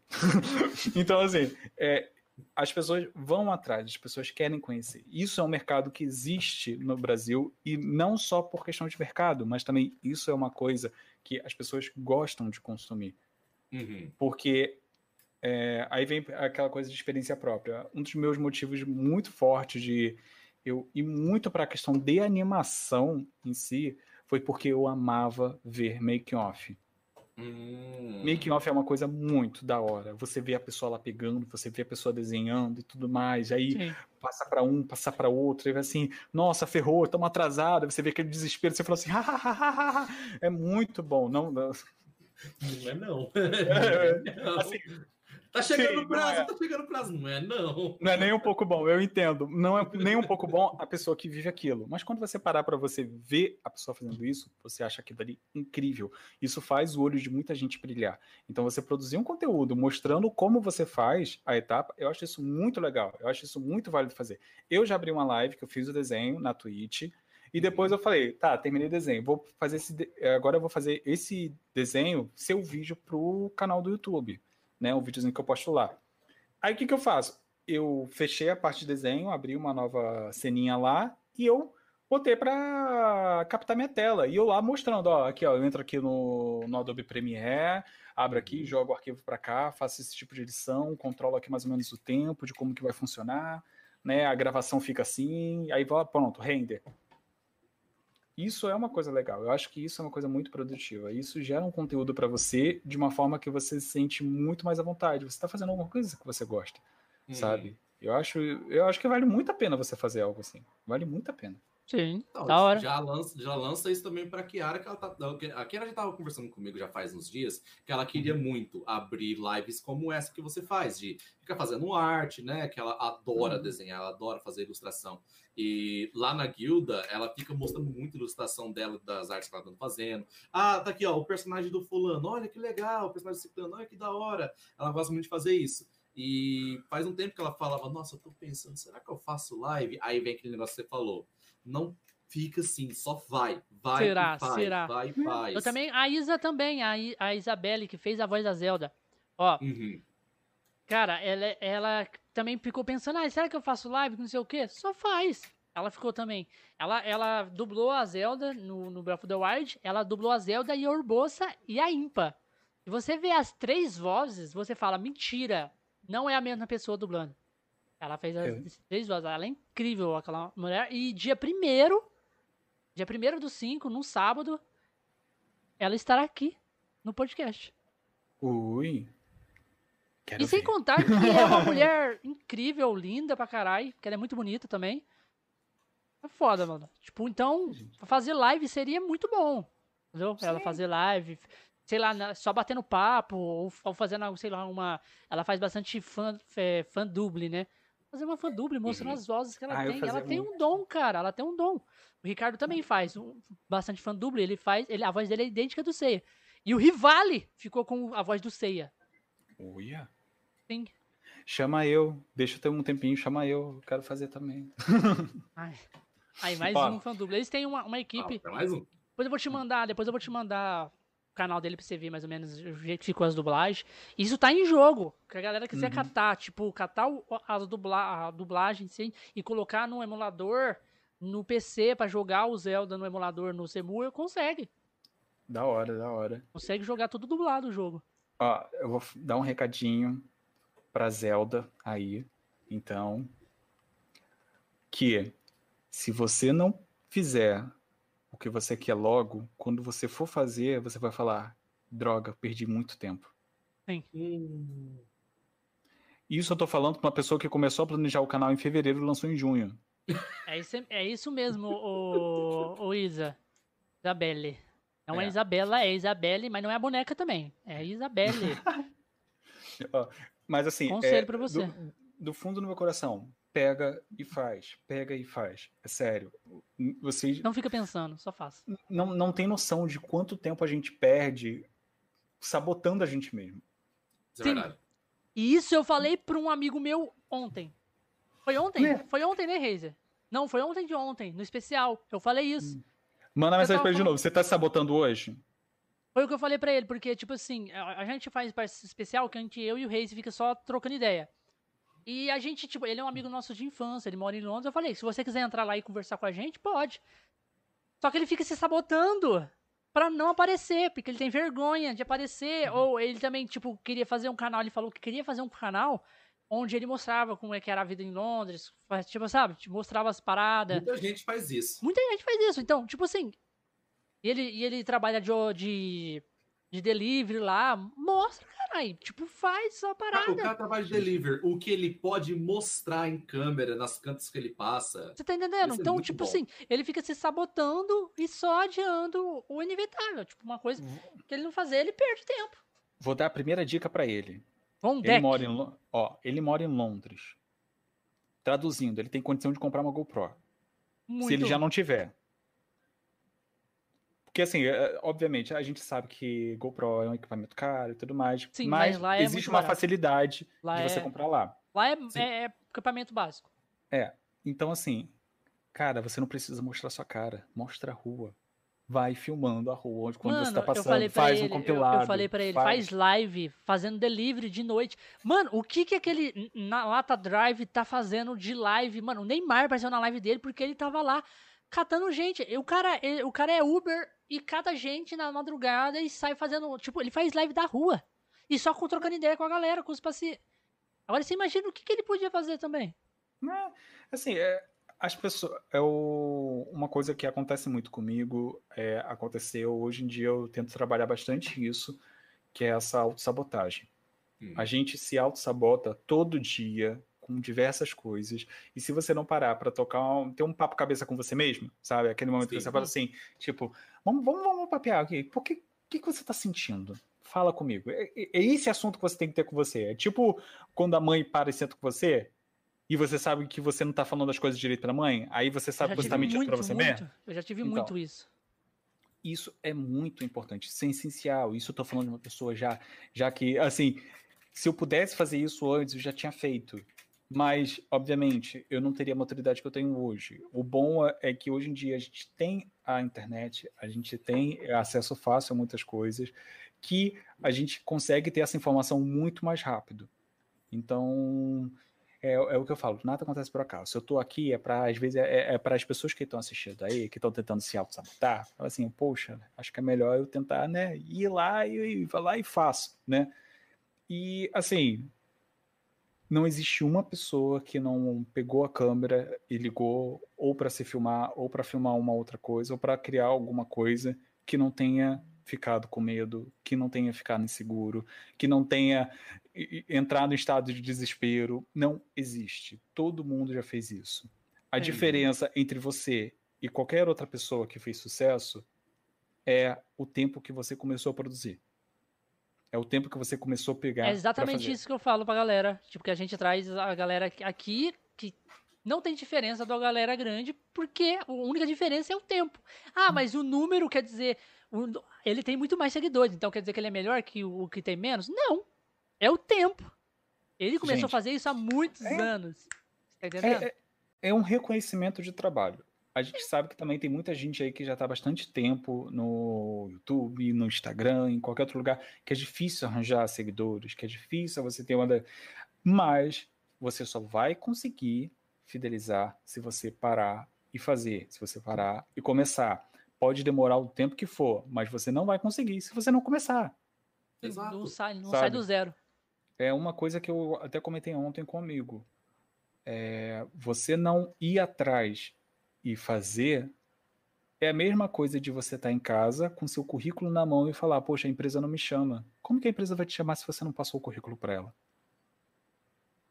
Entendeu? É, são esses detalhes que é muito lógico, mas a gente se auto-sabota por medo, por vergonha, por insegurança, e que no final todo mundo teve para fazer Mudança. isso. Mudança. É, todo Também. mundo teve para fazer isso. Todo, não existe uma pessoa que chegou assim, ah, assim, ah, eu nunca tive problema com isso. Pegou a câmera, ligou e falou assim, é, calma aí. Dá aquela Oi. agonia no peito. Sabe? Sempre, sempre tem. Sempre. sempre teve. É, no começo é sempre assim. É, o que vai fazer você ficar melhor, gerar uma naturalidade, naturalidade você ter uh, um feedback, você ver as pessoas, é você fazendo, é você tendo a experiência naquilo, sabe? É você chegar e falar assim, ó, cheguei, ó, pô, tem como você dar uma olhadinha lá no vídeo? Pô, vê depois como ficou. Ah, não gostei não, faz de outro jeito. Então, mas você não gostou do quê? Não, também não apega assim, ah, eu não gostei tá bom, acabou. Não. O que que você não gostou? Sabe? Porque, obviamente, é o que a gente estava falando no início. Nada é perfeito. Nada é perfeito. Mas também não significa que não é ser perfeito é ser horrível, sabe? Não ser perfeito não significa que não tenha nenhuma qualidade. Tem sempre algo bom para se tirar daquilo. Sim. E o, você tem que entender o que é o bom daquilo. Você tem que entender qual vai ser a melhor qualidade que você vai tirar daquilo. Um desenho, novamente. Quando eu estou produzindo desenho, meus desenhos de antigamente não é a mesma coisa dos meus desenhos de hoje em dia. Mas aqueles desenhos de antigamente, quando as pessoas falavam assim, ah, pô, você poderia pintar, não, você poderia fazer isso, não, isso aqui ficou meio torto, tenta ver se você consegue ajeitar. Ah, não, não ficou bom, não. Mas o que, que não ficou bom? Me fala. O que, que eu posso estudar para melhorar? O que, que eu posso fazer para melhorar? Hoje em dia eu tenho uma determinada experiência com desenho, tenho uma determinada experiência com animação, porque eu tento entender o que eu posso melhorar. Eu não vejo, ah, ficou horrível, ah, ficou um lixo. Ah, eu tento pegar sempre o que eu posso melhorar. Eu sei que não está perfeito, mas eu sei que eu posso melhorar. Então, o que, que eu posso melhorar? Não tente levar tudo para o lado negativo. Ah, é porque eu sou ruim em fazer live. Você não fez live para saber se você é ruim. Mesmo assim, você fez. Isso já é uma coisa muito boa. Uhum. sabe? Então, assim, tenta pegar sempre o melhor possível do que você pode produzir, o que você pode fazer e botar adiante. E não se auto-sabote. Todo mundo já se auto-sabotou alguma vez na vida. Não tem como. Eu já aconteceu muito isso comigo. Eu tenho certeza que já aconteceu muito com o Reis também, né, Reis? De auto-sabotar. com certeza. Poxa, é todo normal. dia quando o despertador toca e fala assim, olha, você tem que trabalhar. Fala assim, ai meu Deus, mais só 10 minutinhos, porque ai, eu não tô legal. Fala assim, menino, você tá bem, você já dormiu, levanta aí, acorda, vai trabalhar, homem. Vai, que isso. Eu, eu gosto de conversar bastante comigo, isso me ajuda bastante. Sabe? Você vai, vai, vai, faz. Poxa, não pode ficar Ô, parado car... não. Ô, Carneira. Cara, o papo tá, tá 10, mas infelizmente tudo se acaba. Não, não acaba. Gente, tudo acaba, nós estamos atingindo nosso tempo limite né? aqui. E, cara, tipo, assunto é o que não falta, né? E mais pra frente a gente marca outro. Gente vem, já, já, já tá no esquema, já sabe como é que funciona, já chega metendo o pau na, o pau na lenha, no fogo lá e, e hum. deixa a lenha torar aí. Abre outro navegador, porque o principal que eu uso não funciona. Abre o outro. Por já motivo. sabe, né? Mozilla, já me sabe, por, por isso que teve atraso. Então, mas é isso Desculpa, aí, cara. Gente. Muito obrigado aí pela. Eu que agradeço. O negócio. Se você quiser despedir da galera, desfazer o seu merchan, falar qualquer coisa aí, pode. A palavra é sua. Boa noite. Oi, pessoal do chat. Oi, pessoal aqui do canal. Eu queria agradecer a esses dois lindos, maravilhosos que estão Aqui, olha, olha, olha, olha. Deixa eu fazer carinho. Muito obrigado por você me chamar. Assim, saindo um pouco da brincadeira, muito obrigado por vocês me chamarem. Estou muito feliz de poder participar aqui. Estou muito feliz em poder contar um pouquinho aqui mais sobre mim. Para quem não me conhece ainda, fazendo quem é essa pessoa que está falando tanto? Meu nome é Felipe Carneiro. Eu faço ilustração, eu trabalho com desenho animado, eu tenho canal no YouTube, eu tenho um canal na Twitch, eu tenho um perfil no Instagram. Quem quiser me seguir pode procurar por Arte do Carneiro. Me desculpa, estou me divulgando. Pode me seguir. É a sua divulgação. É. Todos os links na descrição, galera. É, ó, YouTube. Entra no YouTube, coloca lá Arte do Carneiro Me Achou. Vai na Twitch, coloca Arte do Carneiro Me Achou. É Arte do Carneiro. Carneiro é meu sobrenome, tá, gente? Tem gente que fica assim, mas por que Carneiro se o seu o personagem é um coelho? Eu falo, porque meu sobrenome é Carneiro. O canal é meu, não é do ai, coelho, não. Ai. Oxê, é meu eu nome. duro que isso veio na minha mente também quando eu vi. É, é por que é. Carneiro, sendo que o personagem é um coelho? É porque o meu nome é Carneiro, a arte é minha. Muita gente, mano, todo é. mundo eu acho que pensa isso. Todo sim, mundo, não tem como. Sim. Você pensou isso também, Reis? É. Cara, não, na verdade, agora que eu parei pra pensar nisso, eu fico, peraí. Mas peraí. Não faz sentido. Mas o que eu falo é porque o Carneiro é o meu sobrenome. Uhum. E quando eu criei o nome Arte do Carneiro, não tinha o Peter ainda incluso no canal. O, o, personagem. É, depois que ele se intrometeu e aí ficou, sabe? Ele é um intrometido. Cara, eu acho a sua, o... a sua abertura, o seu encerramento com aquela musiquinha pá, pá, pá, e fazendo um negocinho assim, cara, muito engraçado, velho. Eu, Sim, eu também achei muito teve, legal. Teve um dia que eu fiquei vendo aquilo, aquela porra um monte de vezes. Meu Deus. que bom, que bom, que bom. Cara, fica... Ó, quem tá aí no chat que não conhece, pode ver lá, entra Cara, lá. é muito engraçado, lá, velho, porque os personagens ficam mexendo assim, né? Fica fazendo e fica uma Mudando musiquinha de, de fundo. Nossa, é muito, muito bom, cara, muito bom. Mas é, é. isso aí. Foi completamente sem nenhum planejamento aquela abertura também, tá? Foi cara, assim. Mas ficou muito bom, velho. Ficou muito bom. É aquele desespero, precisa fazer, precisa fazer, vamos lá, vamos fazer. Aí vai. Ah, bom, Carneiro, é. muito obrigado mesmo pela sua presença aqui. Foi muito legal, velho. Agradecer você, todo mundo que apareceu no chat também aqui. Teve gente que acompanha seu conteúdo aqui, teve gente que já acompanha a gente também, que é bom que já conhece você também. E, gente, como todo mundo tá falando aqui, é só vocês verem aqui embaixo, tá todos os links aqui, tá tudo embaixo, todas as redes sociais do Carneiro, canal dele no YouTube, na Twitch também. Pode ver o do Bigato, o meu também tá tudo aqui embaixo. Bom, podem, podem seguir lá. E, gente, muito obrigado. Uma boa noite para todo mundo. E aí, galera, olha, primeiramente, Carneiro, pelo, muito obrigado por estar aqui, cara. Você, o papo foi muito foda, muito obrigado. E muito obrigado para todo mundo que apareceu também. Eu agradeço todo mundo, cada um de vocês que estava aí, Ricardo, Deadpool, Land, Kiara, o Léo, todo mundo que apareceu aí, também o, o, o Arena Nintendo, a Ariane também, todo mundo aí. Muito obrigado a todo mundo. E eu também quero agradecer aquela galera que vai assistir isso depois em forma de live. Muito obrigado por você que está assistindo em live e offline. E pra galera também que vai escutar no Spotify. Então, galera, muito obrigado Oi, aí para vocês também. Isso aí. Galera, vamos ficando por aqui com mais um Conexões Cash e até o próximo programa. Tchau, tchau. Valeu! Valeu.